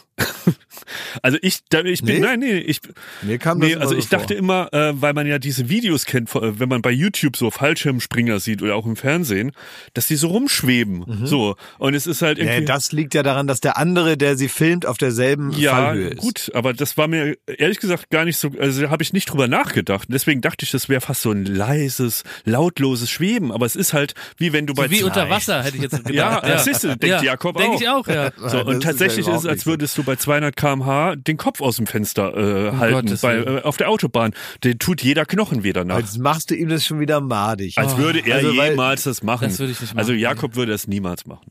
Also für Ja, mich ist der Thrill im Urlaub, Leute ob es so. Hafermilch gibt. Und das reicht mir. Aber Klaas, du hattest ein traumatisches Erlebnis im Fernsehgarten. Das wird jetzt erstmal, klingt ja jetzt, jetzt nicht überraschend, aber es hat ja auch was mit, mit wo rausspringen zu tun, ne? Du hast, äh, du hast auch Kiwi im Bademantel gesehen, aber Genau, das war als, als Andrea Kiewel mit dem Bademantel an vor der Sendung in die Garderobe kam. Ja. Oder was meinst du? Nee, ich, ich meine tatsächlich, dass du das musst du mal erzählen. Du wurdest irgendwie reingehühnert in eine Sache, aus der du wirklich sprichwörtlich nicht mehr rauskamst. Ja, das war irgendwie so ein Ding. Ja, genau. Also es war so. Also Joko und ich hatten irgendwie die bizarre Fantasie, wir wollen mal im Fernsehgarten zu Gast sein. Das war in der Zeit, als wir noch beim ZDF Ja, gearbeitet stimmt. Was haben. habt ihr da überhaupt gemacht? Ja, es gab keinen Grund so richtig. Wir wollten da mal hin. Das war wirklich unser Wunsch. Wir haben gesagt, können wir nicht mal zum Fernsehgarten? Wir wollen einmal im Fernsehgarten sein. Wir wollen nicht immer nur da hineinschauen. Aber ich muss da kurz eine Zwischenfrage stellen. Dann mal rausschauen. Aber, aber ist das als Prominenter so, das ist jetzt keine Frage an den Prominenten, das ist praktisch eine Vorfrage an den Prominenten, weil ich habe doch eine andere, dass man in jede Sendung rein darf, weil man sagt, also, weil du bist ja schon sehr prominent, darfst du dann sagen, ach, ich will mal einen Fernsehgarten und dann gehst du dahin. Naja, ganz so geht's wahrscheinlich nicht, aber bei vielen Sachen eben schon. Ähm, also jetzt zum Beispiel jetzt äh, Joko, der war jetzt auch auf dem Traumschiff. Ja, der wollte halt mal aufs Traumschiff und dann hat er da irgendwie so rumgefragt, wie man da aufs Traumschiff darf und dann hat er dann da so, ein, so eine, musste er glaube ich da so einen Bauchredner spielen oder so. Ja klar, musste dann auch was machen dafür, aber dann darfst du da einmal mit Uschi Glas Abendessen, beziehungsweise er durfte ja, Ja. nicht zu Uschi Glas an den Tisch, weil Uschi Glas das nicht wollte. Die hat dann gesagt, wer sind Sie denn? Und war dann so ein ganz bisschen nicht so nett zu ihm. Aber er war auf dem Traumschiff Und äh, ja, es gibt bestimmte Sachen, da kann man dann mitmachen. Da muss man sich dann natürlich auch gut engagieren für die Sachen, weil die wollen ja auch was davon haben, dass man dann da hinkommt. Und so war es eben auch im Fernsehen. Dürftest du auch sagen, ich will mal von Leitmeier und Bartic erschossen werden im Tatort? Äh, ja, ob das jetzt so einfach ist, weiß ich nicht. Also erschossen werden, glaube ich, ist, äh, ist schon mal drin. Aber das nervt ja auch. Also wenn du jetzt äh, so einer so einer Geschichte folgen willst und dann gibt es da immer so nervige Gastauftritte von so Leuten, die so kultig einmal kurz im Bild stehen und so mich nervt das als Zuschauer. Also wenn ich da die künstlerische Leitung hätte, würde ich sagen, nee, da wird einfach irgendwer erschossen, weil darum geht's ja hier jetzt nicht. Wir wollen herausfinden, wer es war und nicht wer erschossen Was war jetzt im Fernsehgarten los? So, da war es folgendermaßen. Äh, also die Vorgeschichte, wir wollten da unbedingt hin, weil wir uns dachten, im Fernsehgarten, da muss man mal gewesen sein und jetzt, wenn ich, wenn ich jetzt wandern, ne? Das heißt, man äh, kann sich da dann so anmelden. Ähm, am Abend vorher waren wir in Mainz gemeinsam auf dem Weinfest. Es gibt ein Oh, Weinfest, lecker. das ist wie so Lecker. ein Volksfest und da werden verschiedenste Weine aus der Region angeboten und die kann man dann da trinken. Da kann man hingehen und Wein trinken. Das haben wir gemacht. Ähm, so ähnlich wie auf der Weinmesse, da haben wir auch Weine aus aller Welt kennengelernt und so war es eben auch auf dem Weinfest. ja. Und da haben wir wirklich bis halb vier morgens oder so habe ich da verschiedenste Weine ausprobiert und die haben mir richtig lecker geschmeckt. Und am nächsten Tag wurde mir bewusst, Mensch, der Fernsehgarten, das ist ja vormittags, da muss man dann also auch hingehen. Das Einzige, was nicht so auffällt im Fernsehgarten ist, äh, wenn man eine Fahne hat, weil praktisch das komplette Publikum eine Fahne hat. Also da sind ja so ältere Leute, die im Fernsehgarten dann stehen und man muss dann da so ein, wenn man also dann äh, aus der Garderobe in das Studio, was ja auch draußen ist, hineingehen will, läuft man an so Absperrgittern vorbei und da stehen dann links und rechts sch- schon Zuschauer und man läuft praktisch aus so einem Spalier von Fahnen, die so links und rechts auf diesen Weg geatmet werden. Von den Wobei Menschen. die getrunken haben, weil die sich so freuen und ihr um zu vergessen. So ist es. Wir hatten uns den Abend vorher gefreut und da haben wir dann ja. ist uns dann wieder eingefallen, warum wir eigentlich nochmal in Mainz waren. nämlich wegen dem Fernsehgarten. Und dann haben die mich dann überraschen wollen. Das heißt, ich war in der Sendung und dann haben die gesagt, Klaas, wir haben eine super Überraschung für dich. Ihr seid doch so verrückt, du und Joko. Und wir so, äh, ja, warum? Ja, weil ihr liebt es doch, wenn ihr gefährliche Sachen machen könnt. Ja, weiß jetzt nicht, also worum geht's denn? Naja, also zufällig haben wir hier einen Hubschrauber und der Hubschrauber hat gar keine Türen. Und dieser Hubschrauber, der fliegt jetzt gleich 600 Meter hoch oder so. Und an dem Hubschrauber und an der Kufe, da ist ein Bungee-Seil dran gebunden. Das ist 100 Meter lang. Und dann kannst du aus dem fliegenden Hubschrauber hinaus einen Bungee-Sprung machen. Ist das was, Klaas? Alles on air, ne? Alles on air. Und dann habe ich auch, weil ich noch so angeschossen war von diesem Weinfest, habe ich dann auch in meinem, in meiner, in meinem Ja. Optimismus, ne, wenn ich, man ja. noch so gut drauf ist irgendwie vom Abend vorher. Und ich war eh so ein bisschen albern und Joy Fleming war da und Kim Wilde. und Es Oh. war alles so verrückt, ne? Es war eh alles so surreal, dass ich dann gesagt habe, ja, na dann mal los, ne? Dann fliegen wir da jetzt los. Vor allen Dingen Problem, weißt du ja auch, raus. dass sie da ein paar tausend Euro für ausgegeben haben für den Stunt. ne? Da kannst du jetzt ja irgendwie nicht Nein sagen, ne? Ja, das wäre mir ja egal. Das ist, da würde ich mich als Ja, Gebührenzahler nochmal ex, extra drüber aufregen, dass die da von meinem sauer verdienten GEZ-Geld da irgendwelche Hubschrauber bestellen, von denen man nicht Nein, weiß, ob man ich. sie vielleicht heute braucht. Ich stell mir nur vor, die sagen, und deswegen, ihr seid doch solche verrückten Hühner, und deswegen wirst du heute im blablabla. Und dann sagst du so, nö, äh, nö, hab ich gar keine Lust. Das hat nur Kai Pflaume mal gewagt beim Turmspringen. Und was war? Er musste springen. Ne? nee, der ist nicht gesprungen. glaub nicht, Nein, der ist nicht der ist gesprungen, nicht gesprungen. Ja, Respekt, Nee, nee. wirklich Respekt, ernst gemeinter Respekt. Ja, da gab's auch jahrelang eine Verstimmung zwischen äh, Kai Pflaume und auch Stefan Raab. Aber warum musste Joko nicht springen? Weil der gar nicht gefragt wurde. Einer musste also aus einem Hubschrauber springen. An, an, an diesem Hubschrauber war ein Bungee-Seil gebunden und irgendwie war ich das Ja. dann und ich habe auch relativ schnell gesagt, ja dann los. Ne? Und äh, ja, und ehe ich mich versah, war ich dann wirklich angeschnallt oben in diesem Hubschrauber. Und der, der Fernsehgarten wurde immer kleiner, war nur noch ein kleiner Punkt in meiner Wahrnehmung. Es war wahnsinnig hoch. Und ich saß dann so an der offenen Tür mit den Füßen so auf der Kufe und der Hubschrauber probierte so auf der Stelle zu bleiben, wackelte natürlich hier und da ein bisschen. Und ich war hinten noch so eingehakt und irgendwann war dann der Typ, der dann das da gemacht hat, hat mich dann so hinten ausgeklinkt und hat gesagt, naja, jetzt kannst du springen. Ich sag, wie springen? Ja, jetzt kannst du einfach springen. Und das ist halt der Moment, wenn du dann zu lange wartest, dann hast du einfach Todesangst nur. Ne? Du musst dann einfach schneller sein als deine, als als als du das realisieren kannst, weil dann kriegst du Angst. Und äh, und wenn du einmal losgesprungen bist, dann brauchst du ja auch keinen Mut mehr, weil es ist dann ja nicht mehr, das kannst du dann ja nicht mehr äh, irgendwie aufhalten. Das passiert dann ja einfach. Man fällt dann ja nun. Ne? Und dann weiß ich noch, dass ich da dann da so, äh, dann bin ich da rausgesprungen und ich glaube, ich habe sogar noch einen Gag gemacht. Ich glaube, ich habe noch ganz laut gerufen, boah, ist das langweilig. Während ich fiel. Und der eigentliche Sprung, das, äh, da kam mein Gehirn gar nicht hinterher, ne, also vor allen Dingen an diesem Tag nicht, aber auch grundsätzlich, das habe ich nur so ganz verschwommen in Erinnerung und irgendwie, das ist dann ja auch, also es reißt einem dann ja also auch an den Füßen so, dann gibt's ja diesen Rebound, dass man dann nochmal hochfliegt und so, und dann wirbelt man da irgendwo durch die Luft und denkt, ja, was ist denn jetzt los, ne? Und es ist eh ein einziges Durcheinander im Kopf. Eine Sache hatte ich nicht bedacht. Normalerweise wird man nach dem Bungee-Springen, ich habe das ja schon ganz oft gemacht, ich habe bei meinem 13. Geburtstag den ersten Bungee-Sprung gemacht. Also ich kenne das und ich weiß, wie das abläuft. Normalerweise wird man dann so von dem Kran so abgelassen und man ist relativ schnell wieder auf dem Boden, nachdem man dann also dieses Wagnis begangen ist.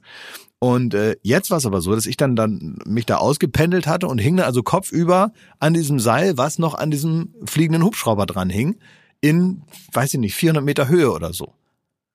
Und dann hing ich da so und dachte mir, ja und was machen wir jetzt? Also da, ich hatte über diesen nicht darüber nachgedacht, was passiert, wenn das vorbei ist. Ja. Und das hat echt viel zu lange gedauert. Das unten dranhängen. Und damit habe ich irgendwie vorher nicht gerechnet. Und das war mein großes Problem, weil ich hatte da zu viel Zeit, um zu realisieren, was ich hier eigentlich gerade mache. Ah, okay. Das war nicht gut. Ich habe also da gehangen und irgendwann wird einem so klar, ich hänge ja bloß an meinen Füßen und kann mich nirgendwo festhalten. Dann fängt man an zu überlegen, diese, diese Schnallen, die ich da an den Füßen habe, klar, die haben mich jetzt gehalten, so wie ich dann da rausgeflogen bin und so. Aber wie doll halt die eigentlich wirklich? Könnte es nicht sein, dass jetzt vielleicht so eine Schnalle mal aufgeht? Mhm. Also wenn das Karussell im Kopf losgeht, ist schon mal nicht so gut. Und dann fängt man an und zu denken, also unter mir sind 400 Meter. Links und rechts von mir ist unendlich viel Platz. Also das nächste ist dann die Erdkrümmung, ja. Und über mir ist irgendwann der Mond. Ansonsten auch nichts. Und natürlich noch dieser Hubschrauber. Und wenn einem so klar wird, dass man wie so ein Punkt ist, der im Himmel hängt, nur an seinen Füßen und es dauert jetzt bestimmt noch drei Minuten, die man da kopfüber hängen muss, bis man so langsam irgendwie kompliziert abgelassen wird. Das war nicht gut und ich glaube, in dem Moment habe ich mich traumatisiert. Alles vorher war okay, aber ich war schlagartig nüchtern und dachte mir, diese Situation, die muss jetzt ganz schnell vorbeigehen und ich kann sie nicht beschleunigen. Wo habe ich mich hineinbegeben? Das war furchtbar. Und wie wird man da runtergelassen? Das, man wird da so. Naja, der fliegt dann tatsächlich so langsam Ja. runter, der Hubschrauber, und irgendwann wird man dann unten entgegengenommen. Das geht aber eben nicht so schnell, als wenn das jetzt an einem Kran hinge, der dann einfach nur so ein bisschen hydraulisch runterfährt und dann ist man eben da. Sondern weil das ist halt in großer Höhe, der kann jetzt nicht einfach wie so ein Irrer da runterstürzen, sondern der muss halt langsam da runter, der muss auch in einer bestimmten Weise Hubschrauber fliegen, das muss ein sehr guter Pilot sein, dass du nicht anfängst zu pendeln da unten äh, und so und naja, der muss da eben auf ein, zwei Sachen achten und es dauert eben. Wahrscheinlich hat es auch äh, halb so lange gedauert, wie es mir vorkam, aber ich hing eben da unten und habe einfach viel zu viel nachgedacht. Und wenn man da unten hängt und dann auch so mit sich selber dann da redet und denkt, mein Gott, was mache ich denn jetzt hier eigentlich, ne?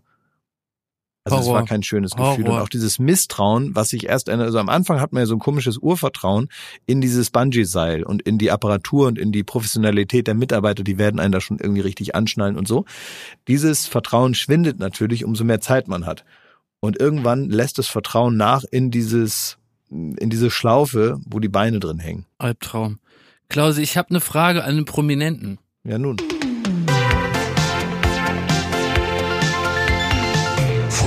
An den Prominenten. Klausi, wenn du von netten Leuten auf der Straße angesprochen wirst, weil die dich erkannt haben, dann sagen die wahrscheinlich, hey Klaas, moin, äh, können wir mal ein Foto machen. Mhm. Und bei mir ähm, passiert es jetzt immer wieder, das ist jetzt neu in meinem Leben, dass Leute mich ansprechen. Und ähm, das ist aber zu, in, sagen wir mal, in neun aus zehn Fällen so, dass die ähm, auf mich zukommen, dann starren die mir so ins Gesicht und dann sagen die, woher kenne ich dich nochmal? Mhm. Und da, das, das, das empfinde ich als wahnsinnig entwürdigend. Das Vorstadium. Ich dann gezwungen bin, mich, entweder kann ich so einen Gag machen, dann bin ich aber eine arrogante Sau, Wenn ich sag, äh, weiß nicht, aus der Pizzeria Piccolo, da arbeite ich oder so. so wenn ich sage, von, von der Uni ist auch einfach nur verwirren und ein ganz äh, völlig schlechtes Gespräch. Und wenn ich dann aber wirklich so kurz Ja. sage, ja, ich bin da der eine von Joko und Klaas und je länger, wenn dann gibt's manchmal den Moment, dann gucken die noch so weiter Du musst deine. Berühmtheit erklären. Da muss ich das so erklären und da, dabei schäme ich mich sehr, sehr doll. Und da will ich dich fragen, wie geht man damit um? Weil es wird auch heute noch welche geben, vielleicht ältere, die dich sofort kennen, aber nicht genau einordnen. Und du wirst ja auch nicht immer so berühmt gewesen sein wie heute. Also wirst du auch vielleicht in diesem Stadium mal gewesen sein. Ja, genau, ja, klar, das passiert auch immer mal wieder. Ähm, ich bin Was immer macht dazu, ja, ich bin äh, dazu übergegangen zu sagen, weiß ich doch nicht. Also wenn die sagen, woher kenne ich dich? Sag ich, ja, weiß ich ja nicht. Ach, okay, das ist die. Äh, ja, Gibt's da auch noch einen sympathischen Weg, Klaas, aus der Nummer raus? Nee, die gibt's nicht so richtig. Nein, es geht jetzt auch gar nicht um sympathisch und unsympathisch. Also man kann es ja nett sagen, aber es geht ja vor allen Dingen immer nur um kurz. Also es geht ja darum, dass man möglichst die Situation kurz hält. Kurz und schmerzlos für alle Seiten. Ja. Und wenn er sagt, woher kenne ich dich, dann ist ja die ehrliche Antwort, weiß ich nicht. Das stimmt, ja. Das ist eine gute Also es ist ja die ehrliche Antwort. Wahrscheinlich halt aus dem Fernsehen oder aus dem Podcast irgendwie so. Aber die ehrliche Antwort ist, weiß Weil ich ich nicht. will ja jetzt gar nicht mit einem wissen auch? Fremden so vermuten zusammen. Man so sagt, komm, wir Ja, setzen ja. uns erstmal, jetzt gehen wir das mal durch, woher das sein könnte. Könntest du mich Weil es kann ja auch sein, Ja, dass nicht es ist nur im aber auch Fernsehen, so, es vielleicht gibt waren noch wir auch zusammen auf der Schule. Das müssen Ich habe jetzt hier alles das mal. iPad, da kannst du meine Greatest Hits sehen. Ja, genau. Also es gibt so mehrere, mehrere Abstufungen davon noch. Ähm, es gibt auch welche, die sagen, oder früher ist mir das immer passiert, die dann, also während Viva-Zeit haben die gesagt, bist du Klaas? Bist Mhm. du Klaas? Und dann habe ich gesagt, äh, irgendwann habe ich dann gesagt, ja. Und dann haben die gesagt, nein, bist du nicht. Und dann war ich in der Beweispflicht, so aus seiner Sicht. Wo ich dann sage, ja, was soll ich sagen? Soll ich jetzt einen Personalausweis rausholen oder was? Muss ich mich jetzt hier ausweisen vor dir? Machst du jetzt hier so äh, äh, Ra Rasterfahndung, ob Prominente auch Prominente sind oder was? Und, ähm, und das hat mich immer so genervt, wo ich dann sage, ist mir doch scheißegal, was du glaubst, wer ich bin. Also äh, ich sage das jetzt halt einfach, weil ich jetzt nett sein will und so weiter. Aber jetzt eine Diskussion darüber, wer ich sei, ähm, die möchte ich jetzt hier auf der Straße nicht führen, weil ich ja auch vielleicht ganz woanders hin will und mir das im Prinzip auch nicht so wichtig ist, äh, wie sicher du dich jetzt fühlst, dass ich auch ich bin. Manchmal gibt es aber auch Leute, die kommen zu mir und sagen den Satz, ähm, bist du der, für den ich dich halte? Och, nebulös. Und Ja. dann sage ich, ja, und dann sage ich, also wenn du mich für Kai Pflaume hältst, dann bin ich nicht. Ich weiß ja nicht, für wen du mich hältst, aber vermutlich bin ich das. Ich weiß es Hast du für nicht jede genau. Situation, die passieren passiert- kann, schon so einen Satz ja, vorrätig? wahrscheinlich, weil sie ihm schon Ja. hundertmal passiert ist, ne? Ja, ne? Ja, und es gibt äh, manchmal eine Sache ist mir noch im, ähm, im Gedächtnis, äh, die ist mir damals auch zu Viva-Zeiten, da ist mir das vielleicht noch anders äh, in Erinnerung geblieben und so. Ähm, da bin ich über die Straße gelaufen und da kommt mir einer entgegen und der schaut mich so an, war also völlig unbeeindruckt, auch nicht aufgeregt oder so. Der guckt mich nur an und sagt zu mir ganz monoton, Viva und so. und geht weiter. Und dann habe ich da so, dann lief ich so die Straße runter und habe da so drüber nachgedacht, was der gemeint haben könnte. Viva ist klar, war mein Job damals, daher kannte der mich und so weiter. Ne? Aber was der alles unter diesem und so abgespeichert hat, das fand ich dann schon irgendwie interessant. Also was alles unter der Schublade und so in seiner Wahrnehmung verbucht wurde. Also alles in meinem Leben außerhalb von Viva. Ja. Meine Eltern, Ja, oder Gülschau. meine ne? Schule, meine Freunde, mein, mein erster Kuss, äh, meine, meine Hobbys, meine Gedanken, meine Träume, Was meine dich zum Gefühle. Menschen macht. Alles, alles, was mich zum Menschen macht, abgehakt mit einem und so auf dem Zebrastreifen. Wieder und so. Ja, und das fand ich, da fand ich mein echtes Leben und mein Menschsein schon ein bisschen unterrepräsentiert in der Wahrnehmung der Leute und dachte mir, also ich muss schon irgendwas machen, damit das und so in der Wahrnehmung der Leute vielleicht noch mal ein bisschen wertvoller daherkommt. Apropos wertvoll, apropos Wahrnehmung des eigenen Lebens. Es wäre keine Baywatch Berlin Folge, wenn ich euch nicht deprimierendes aus meinem Ja. Alltag erzählen würde. Dankeschön. Und ich möchte kurz die, also mal kurz hier die passende Musik. Es wird nämlich, ich muss ehrlich sagen, ihr seid mir eine Oase dieser Tage. Ich war jetzt hier eine Stunde und ich habe mich am- amüsiert, ich habe gegrinst, ich habe gelacht. Und so funktioniert ja im besten Fall auch der, der Podcast für die Menschen da draußen. Allerdings habe ich die schlimmste Woche meines Lebens hinter mir. Bitte? Jawohl. Warum? Ist übertrieben, aber sie war sehr schlimm. Das klingt wie eine Themenwoche auf Kabel 1. Ich möchte mal zusammenfassen, was diese Woche alles passiert ist. Nummer eins. Mein äh, Fußballverein, der erste FC Kaiserslautern, hat Insolvenz angemeldet. Habe ich mir schon aufgeschrieben, Schmidt. Ach, hast du ja aufgeschrieben. Einen ja kurzen nett. Satz dazu. Also Klaas, da- was du nicht wissen kannst, Fußballclubs können so scheiße sein, dass die pleite gehen, dann ist einfach vorbei. Ja, ich kenne das von, also von anderen äh, Leuten. aus Ich möchte mich dazu nicht äußern, weil das ein ähnlich dünnes Eis ist. Also ähm, da kann man sich hart in die Nesseln setzen. Ich glaube aber an eine positive Haben die über ihre Zukunft. Verhältnisse gelebt? Wie Willi Herren. Ja, wie jeder scheiß Fußballverein, vielleicht noch ein bisschen dümmer als andere Fußballvereine, das schlechter versteckt irgendwann. Wir haben einen geilen Investor bei Hertha Schmidti. Schön blöd, dass ja, ihr sowas nicht habt. ist ja toll mit euch. Hat ja viel gebracht bisher. ja. Aber es ist auch eine Chance. Ich glaube, die, die, das ist eine clevere Chance. Was ist denn das für eine Ja, Chance, pass wenn man auf. Durch die Corona-Krise hat der DFB gesagt, wenn jetzt in diesem Jahr eine, ein, ein Fußballverein insolvent geht, bekommt er nicht neun Punkte Abzug, wie in jedem anderen Jahr der Bundesliga sonst. Das ist ja wohl das Mindeste. Da haben wir den Virus. Dann kommt keiner mehr zum schönen Betze. Und dann soll man auch noch bestraft werden von der Fußballmafia DFB. Neun Punkte abzuhören. Das ist das Allermindeste, Schmidt. Genau. Also, und das ist dieses Jahr ausgesetzt. Es gibt keinen Punktabzug. Deswegen ist das das beste Jahr für Insolvenz eines Fußballvereins, weil man keine sportliche Strafe kriegt. Und es ist eine, Ja, Das klingt schon, sagen wir mal, äh, sehr, sehr optimistisch, was du da. Nun lass ihn doch, er hatte doch die schlimme Woche. da wirklich so, komm, haben, das war, dass das war da ja, das war ja nur der Montag.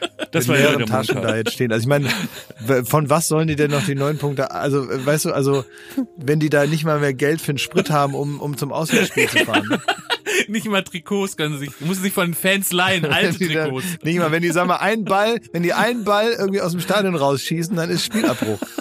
Die werden sich sanieren. Die werden sich sanieren. Das ist jetzt die Stunde Null und die werden da wie Phönix aus der Asche werden sie rauskehren. Und der alte Betzegeist wird wieder erwachen. Alles Liebe, alles Gute. Phoenix ohne Asche. Phönix ohne Asche. ja, Nummer zwei. Ich weiß nicht, ob sie in der Vergangen, ich weiß, Glas will wieder nicht drüber reden, aber wir haben natürlich den Fernsehpreis nicht gewonnen. Wir waren nominiert Ja. für? Joko Ja. Klaas gegen ProSieben und wie 15 Minuten Doll. und haben es rechts und links um die Ohren gehauen gekriegt. Kein Sieg für uns, weil wir uns einfach mit diesen 15 Minuten nicht genug angestrengt haben. Das war einfach nicht äh, nicht gut genug, das war zu boah, schlecht. also so- also- das ist einfach Wie wie wie angeschossen kannst du dich eigentlich noch präsentieren hier? Ja, ist mir wurscht. So, dann Nummer drei. Ich habe euch ja voller Stolz erzählt, dass ich unter Persönlichkeiten in meinem Wikipedia-Eintrag gelistet werde äh, bei meinem ähm, Heimatdorf Kirberg. Ja, du bist eine große Persönlichkeit Kirbergs. Pustekuchen. Wie? Irgend so, äh, irgend so ein Wikipedia-Nazi hat da jetzt mich angegeben, das wäre irrelevant. Was? Ich wäre als Persönlichkeit in meinem Heimatdorf irrelevant. Also du wurdest aus den Geschichtsbüchern von Kirberg gestrichen? Aus der Chronik rausgestrichen. Ich wurde ersetzt. Tintenkiller aus dem goldenen Buch entfernt? Ich wurde Oh, weil das ist, wir Nein, weißt, Klaas, ey, das nein, ist nein, wie in nein. so Filmen. Nein, Klaas, es ist noch schlimmer. Ich wurde ersetzt. Und jetzt raten, nein, ihr werdet nicht raten, durch wen. Wie, du wurdest ersetzt? Ein, ein neuer Schmidt steht da. Hä? Ja, die haben Ja? mich rausgestrichen wegen Ir- Irrelevanz. Ich habe mit der Chronik von Kirberg, mit der Geschichte von Kirberg einfach nichts zu tun. Was ist das? So, ähm, kann ich auch verstehen unter normalen Umständen, aber ich wurde ersetzt durch die Ex-Pornodarstellerin Vivian Schmidt, die, die in meinem Heimatdorf einen Bauernhof gekauft hat und da an der, an der Grenze zu Mörsbach auf einem Bauernhof lebt. Und dann steht, also Wait, bei mir stand da zweifacher Grimme-Preisträger. Ist die Jetzt geboren ist es da? eine, nein. Die hat da nur den Bauernhof gekauft? Und jetzt ist es eine Venus-Gewinnerin und die hat das, hat mich ersetzt. Aber Also die kommt bin- ja nicht mal von da. Die kommt noch nicht von da, hat da irgendeinen Bauernhof, ist die Ex-Pornodarstellerin Vivian Schmidt, ein großes Verdienst für uns alle. Wir waren selber schon mal, haben mit ihr gedreht, aber jetzt, jetzt, jetzt wurde ich ersetzt durch eine Venus-Gewinnerin. Das ist also relevant genug und ich bin rausgeflogen. Das heißt, du musst da jetzt einen größeren Bauernhof erst wieder kaufen, um da wieder äh, im Ranking hochzukommen, oder was? Ja, und dann habe ich mich an Klaas Worte, der hat mir das ja vor zwei Wochen schon mal so ans Herz gelegt, dass ich einfach meine Position im Leben einnehmen muss und akzeptieren muss. Und ich muss sagen, dieser ganze Scheiß da um den blauen Haken, den können sie sich irgendwie in die Haare Was? Ist schmieren. vorbei? Es, nein, ich krieg ihn nicht. Ich werde ihn nie kriegen, weil Klaas völlig recht hat. Ich bin kein Promi. Ich bin nicht mal ansatzweise. Ich finde jetzt wieder statt hinter der Kamera. Ich bin wieder der Idiot, auf den ihr zwei rumhampeln könnt. So, und ich habe in dieser Chronik von Kirberg auch nichts verloren. Vivian Schmidt Schmidt hat mich komplett ersetzt und das zu Recht. Klaas, du hattest recht, ich hätte früher auf dich hören sollen. Ich habe Luftschlösser gebaut, die jetzt zerfallen sind wie der Eisberg in Grönland. Excuse my French, aber du wurdest gefickt, Schmidti. Richtig. Ja, was machen wir da, Klaas? Also kann man das so hinnehmen, diese, also nach der Insolvenz vom, vom FCK jetzt praktisch so eine Art Bankrotterklärung aus dem Hause Schmidt. Promi-Insolvenz. Also, also Ja. das Einzige, was ich jetzt vielleicht mal sagen möchte, ist, dass äh, ich jetzt große Angst habe, dass Schmidt äh, demnächst in Krümels Stadel singen muss. So klingt das für mich. Was? Weil wenn man, man kennt das ja, also wenn wenn es die großen Biografien gerade, äh, wir haben ja angefangen mit dem Ballermann und äh, sind jetzt wieder da, äh, da weiß man, die großen Biografien, die gehen los ähm, am Ballermann im Megapark im Oberbayern. Da gibt es die tollen Auftrittsmöglichkeiten. Mhm. Und dann heißt es irgendwann, wenn äh, man muss weg, man wird vertrieben aus dem Paradies und muss in Pagera in Krümelstadel auftreten. Das ist dann irgendwann die Realität. Ne? Ja. Aber nur, wenn man sich nicht damit abfinden kann, dass man kein Promi ist. Und ich habe ja gerade gesagt, da bin ich äh, gereift. Ich weiß meinen Platz. Ich Also Krümelstall muss man kurz sagen, das ist so ein Ort, das ist einfach eine Bar in Pagera, wie du ja richtig sagst, das kennt man sonst nicht, ist sonst nicht auf der mallorquinischen Landkarte und da treten so Leute auf wie Jens Büchner seinerzeit oder auch Nadel. Genau. es gibt Und keine Bühne, sondern man tritt auf, indem das Playback läuft und man praktisch den Leuten auf dem Tresen über die Biere steigt. genau, man muss halt auch da sein, während die eigene CD läuft. Das ist so ein bisschen die Grundanforderung.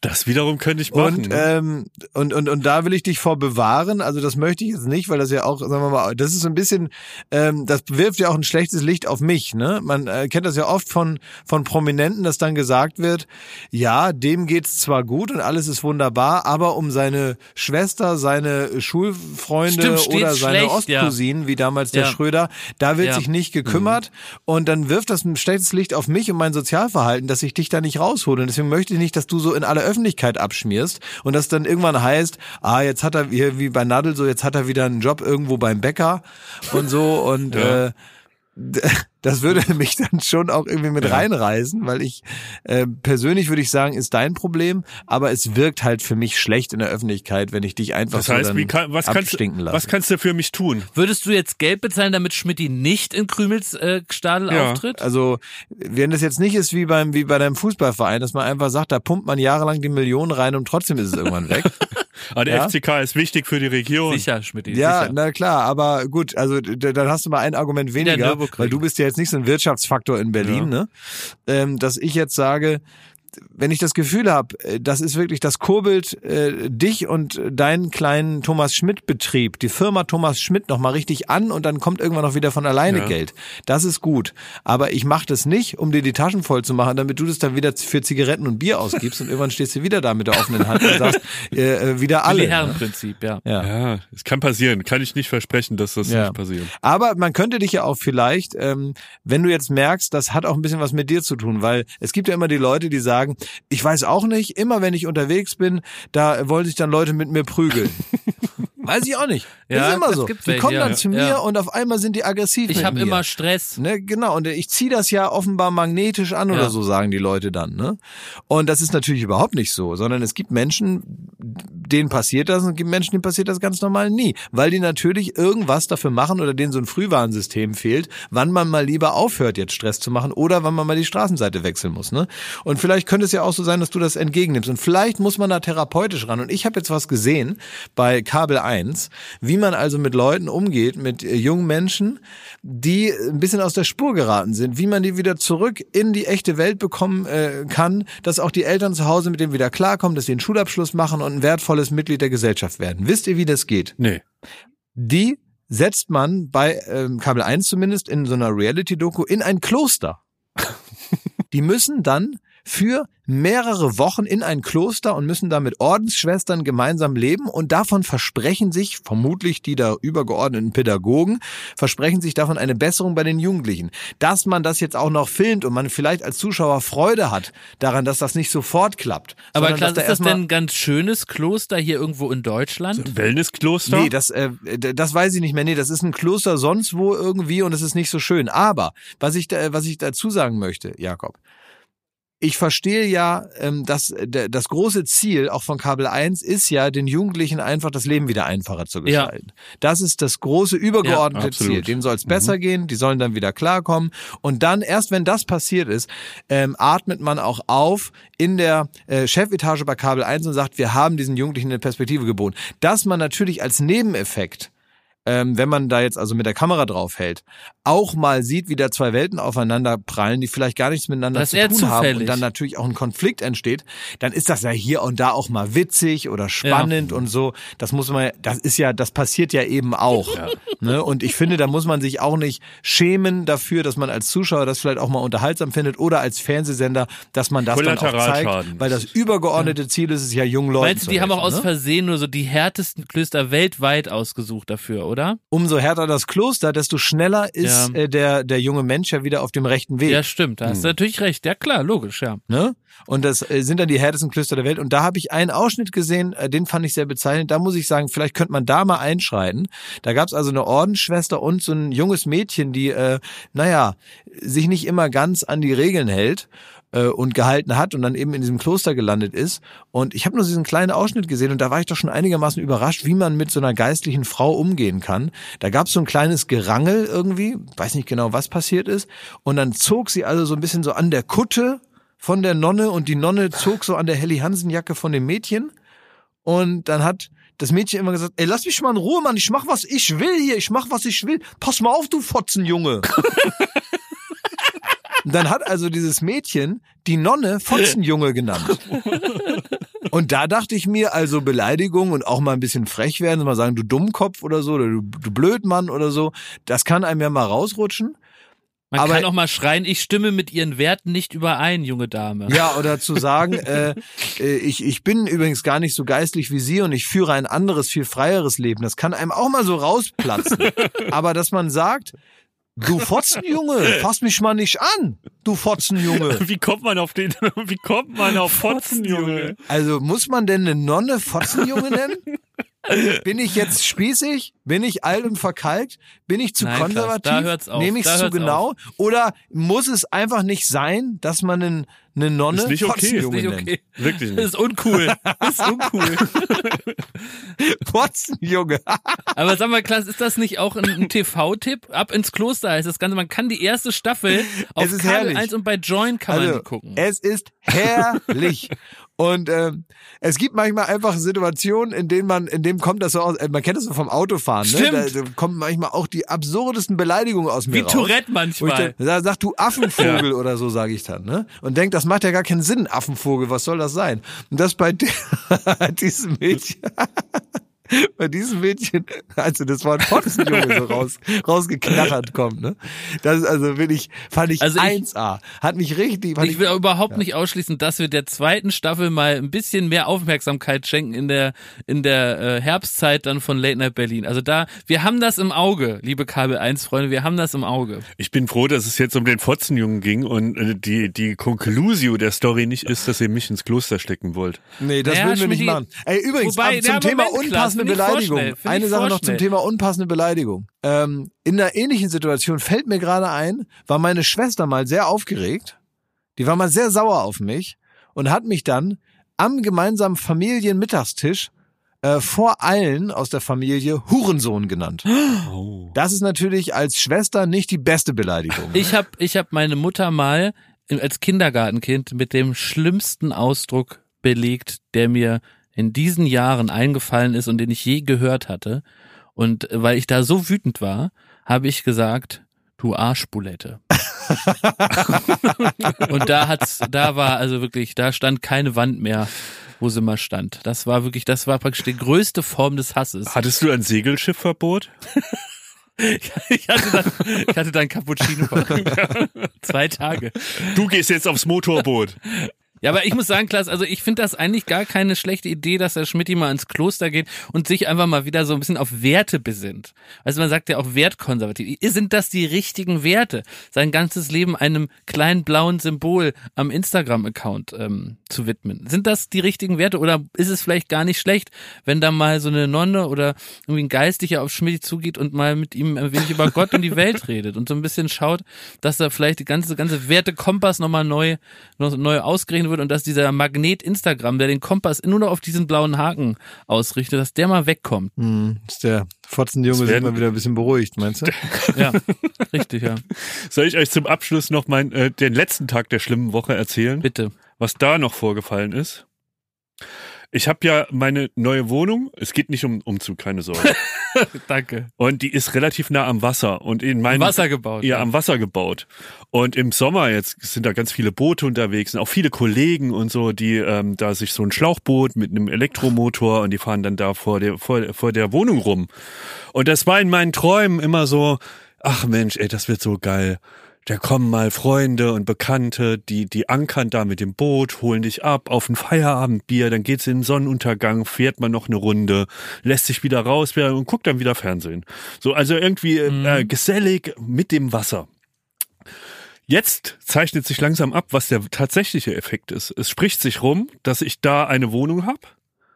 Die Leute fahren mit ihrem Boot darum und saufen sich ein, ankern, kommen an meinen Garten und fragen, ob sie mal kurz aufs Klo können. Das heißt, du bist wie so eine gigantische Toilette. Ich du bin wie so ein Dixie-Klo. Dixie-Klo. Ich habe mir, äh, ich bin Mieter eines Dixie-Klos für die ganzen Firebießer, die da auf der Spree rumtuckern. Die lassen ihre, ihre Pisse bei dir, aber äh, keine Ja. Gesellschaft. Ja. Oh Gott, das Ja. ist ja wirklich Da schlimm. fragt mich niemand, ob traurig. ich mal mit darf aufs Boot, sondern die fragen nur, ob sie da mal kacken können und dann gehen sie wieder äh, mit ihren Freunden Das aufs heißt, Boot. du sitzt da schön in deinem Garten, ja, und dann kommt Mit so einem Pori mit weißen seinem Kittel. Schlauchboot und will mal pissen. Hast du dann so einen weißen Kittel und so ein Tuch im Haar und so ein Tellerchen, wo schon 50 Cent Stücke drauf sind? Jeder, der da an den Zaun kommt, der kriegt ab jetzt so einen äh, Fotzenjunge. Ähm, Aber du, du riechst einfach das Business nicht. Also da stellst du so ein paar Deos auf, gibst ein paar Gummibärchen, Kondome und dann machst du da noch eine Mark draus. ich möchte dieses Business nicht. Naja, geht's dir wohl Wie zu. Kondome. Da darf man jetzt auch bei Schmidt dann im Häuschen kurz bumsen. Ja, bevor klar. wir- Bevor wir weiterfähren. Kannst ja nicht auf dem Schlauchboot. Da muss ich aufpassen mit, also meinen, klar. äh, mit meinen Du Lichtern. könntest du ne? einfach so ein Herzchen ins Fenster stellen und dann ist das die neue Anlaufstelle. Da Ja. lernst du auch mal ganz neue Leute Richtig, kennen. Das müssen ja nicht Business, immer nur Bekannte Business. sein. Business, Business. Ich möchte noch diesen Podcast nutzen und unseren Partner-Podcast, unseren sportlichen Partner-Podcast einfach mal Luppen grüßen, mit äh, Felix und Toni Kroos. Denn Toni Kroos hat in dieser Woche äh, das erste Spiel gemacht für Real Madrid. Und was ist geschehen? Wumms, die Bude war drin. Hab ich gesehen Und der sogar. Ball wurde losgeschickt von Toni Kroos himself. Ein herrliches Tor. Ein herrliches Tor. Es hat mir große Freude gemacht, dass ähm, der alte Mann kann's noch, kann man sagen. Und der Bruder wiederum, gestern äh, hat das möglich gemacht, ist mit Union in der Bundesliga geblieben. Das hat die beiden ja gerade im letzten Podcast auch nochmal sehr beschäftigt. Kann ich immer sehr empfehlen. Das höre ich wahnsinnig gerne. Ähm, ich habe noch zwei Sachen und zwar einmal möchte ich darauf hinweisen, dass wir ja demnächst äh, von der normalen Baywatch Berlin äh, Show übergehen in äh, ein Spezial, was mehrere Wochen lang hier laufen wird. Also für Sie, liebe Zuhörer, ändert sich gar nichts. Es geht einfach weiter mit Baywatch Berlin. Aber äh, ihr werdet äh, vielleicht hier und da einen atmosphärischen Unterschied merken, denn es ist nicht einfach Baywatch Berlin, sondern Baywatch Berlin Summer Breeze. Das heißt, wir machen, wir Das heißt, wir machen keine, Sommerpause? wir machen keine Sommerpause. Wir machen einfach weiter und machen ähm, Baywatch Berlin Summer Breeze. Das wird genau dasselbe sein wie immer. Wir werden nur urlaubsmäßiger drauf sein, also wir als Menschen. Die Musik wird ein bisschen angepasst und auch unser Coverbild, also das, was man so sieht, wenn man den Podcast anmacht in den äh, verschiedensten äh, Abspielgeräten, das möchten wir auch nochmal ändern. Und da ist jetzt die Mithilfe ähm, gefordert. Ich habe gerade eben, als äh, ich gehört habe, dass da Thomas mittlerweile so eine Art öffentliches Dixie-Klo betreibt und da im weißen Kittel sieht, äh, da ging eigentlich schon wieder ähm, äh, ging schon wieder so, äh, ging so Photoshop-Gedanken schon wieder los. Und da dachte ich mir, vielleicht könnt ihr uns ja helfen und uns praktisch ein Baywatch Berlin Cover machen äh, für unsere Spezialausgaben jetzt im Sommer. Baywatch Berlin Summer Breeze. Also ich, ich finde, für das, was wir da jetzt äh, vorhaben, ne, wurde das jetzt sehr sachlich vorgetragen. Aber ich will auch Nummer, noch nein, ja. nein, das ist Kunde, Jakob. Nummer eins, wir bleiben dran am Hörer. Wir geben Service. Wir werden die Sommerwochen euch nicht alleine lassen, sondern weiter mit, mit, mit guter Laune unterhalten. So, äh, Ja, weil so wir was. brauchen ja keinen Urlaub von unserem schönsten Hobby. Wir Richtig. müssen uns ja nicht ausruhen. Es ist uns eine Ehre, für euch jede Woche weiterzusenden. So, und das werden wir, äh, damit wir diese düsteren Themen, die heute auch wieder angesprochen wurden, Ja. von schlimmen Wochen, von fehlendem blauen Haken und äh, Fotzenjungen, die werden wir alle beiseite schieben und wir werden einen Podcast der guten Laune, das Ja. Raffaello der, äh, Ja. des Podcastes werden wir. Wir machen Sommerfeeling in euer Ohr. Na Klaas, du hast es wunderbar zusammengefasst. Es ist Monte Carlo für die Hosentasche. Tasche. Ihr alle könnt ja gar nicht so in den Urlaub, wie ihr vielleicht mal geplant habt zu Beginn des Jahres. Und da können wir doch eine Dienstleistung versprechen. Nämlich, dass wenn ihr Baywatch Berlin Summer Breeze hört in den nächsten Wochen, da gibt's Urlaub direkt in den Gehörgang. Denn wir drei wissen, wie man ein bisschen deutsche Vita, ein bisschen Lässigkeit verbreitet. Und das alles in einer Art Raffa nie enden wollendem Raffaello-Traum. Und was das Cover angeht, wir stellen uns da so was vor, es soll so ein bisschen den Spirit von dieser Fire-Doku. Also wir wollen halt wie ein geiler Rave an, Ja. einem, an einem Karibikstrand. So, das muss das so ein bisschen spüren. Und bitte aufgrund von Urheberrechten nicht den einfachen Weg gehen, jetzt so von diesem Baywatch-Kinofilm das Cover nehmen und unsere Köpfe so draufkleben. Wir erwarten wirklich, dieses Cover wird für sechs Wochen auf Spotify, auf Apple Podcasts, überall zu sehen sein. Euer Werk. Reicht es uns ein auf allen gängigen, wir haben jetzt, waren natürlich zu faul, um eine E-Mail-Adresse rauszufinden. Schickt's ans Studio Bummens, schickt es uns auf unseren privaten Instagram-Accounts, bei Damit das Glas, bei Jakob Lund 1 oder Thomas Schmidt. Wir werden ein Cover auswählen und das wird die nächsten sechs Wochen dieses Urlaubsfeeling übertragen. Wir wollen ein bisschen Klemmer, wir wollen die weiße Yacht. Also nochmal, schickt uns eure Cover-Ideen für unser Summer Breeze. Das ist die Kerninformation. Die zweite Kerninformation ist, ihr müsst euch gar nicht umstellen. Weiterhin gibt es jede Woche neu, jeden Freitag eine neue Folge von Baywatch Berlin. Dann später in der Urlaubszeit, in der Urlaubsedition. Wir machen weiter, weil wir euch lieb haben. Summer Breeze. B-R-E-E-Z-E. So wie Pierre Brice. Du halt mit Summer. Wird das mit Z-E am Ende geschrieben oder mit? Weiß der Teufel, kann man ja Ach, kein könnt Cover ihr googeln und dann aufs Cover schreiben. Abonniert uns, ihr frechen Mäuse. Tschüssikowski. Macht's gut, bis bald, es war schön mit euch. Schöner Drehtag, ne? Ja, oh Gott, jetzt geht es erst los hier, ne? Ihr geht jetzt wieder ins Bett, nehme ich an, ne? Jo. Ja, ich muss arbeiten. Naja. Macht's gut, Leute, es war schön mit euch, ne? Ciao, ciao. Tschüss.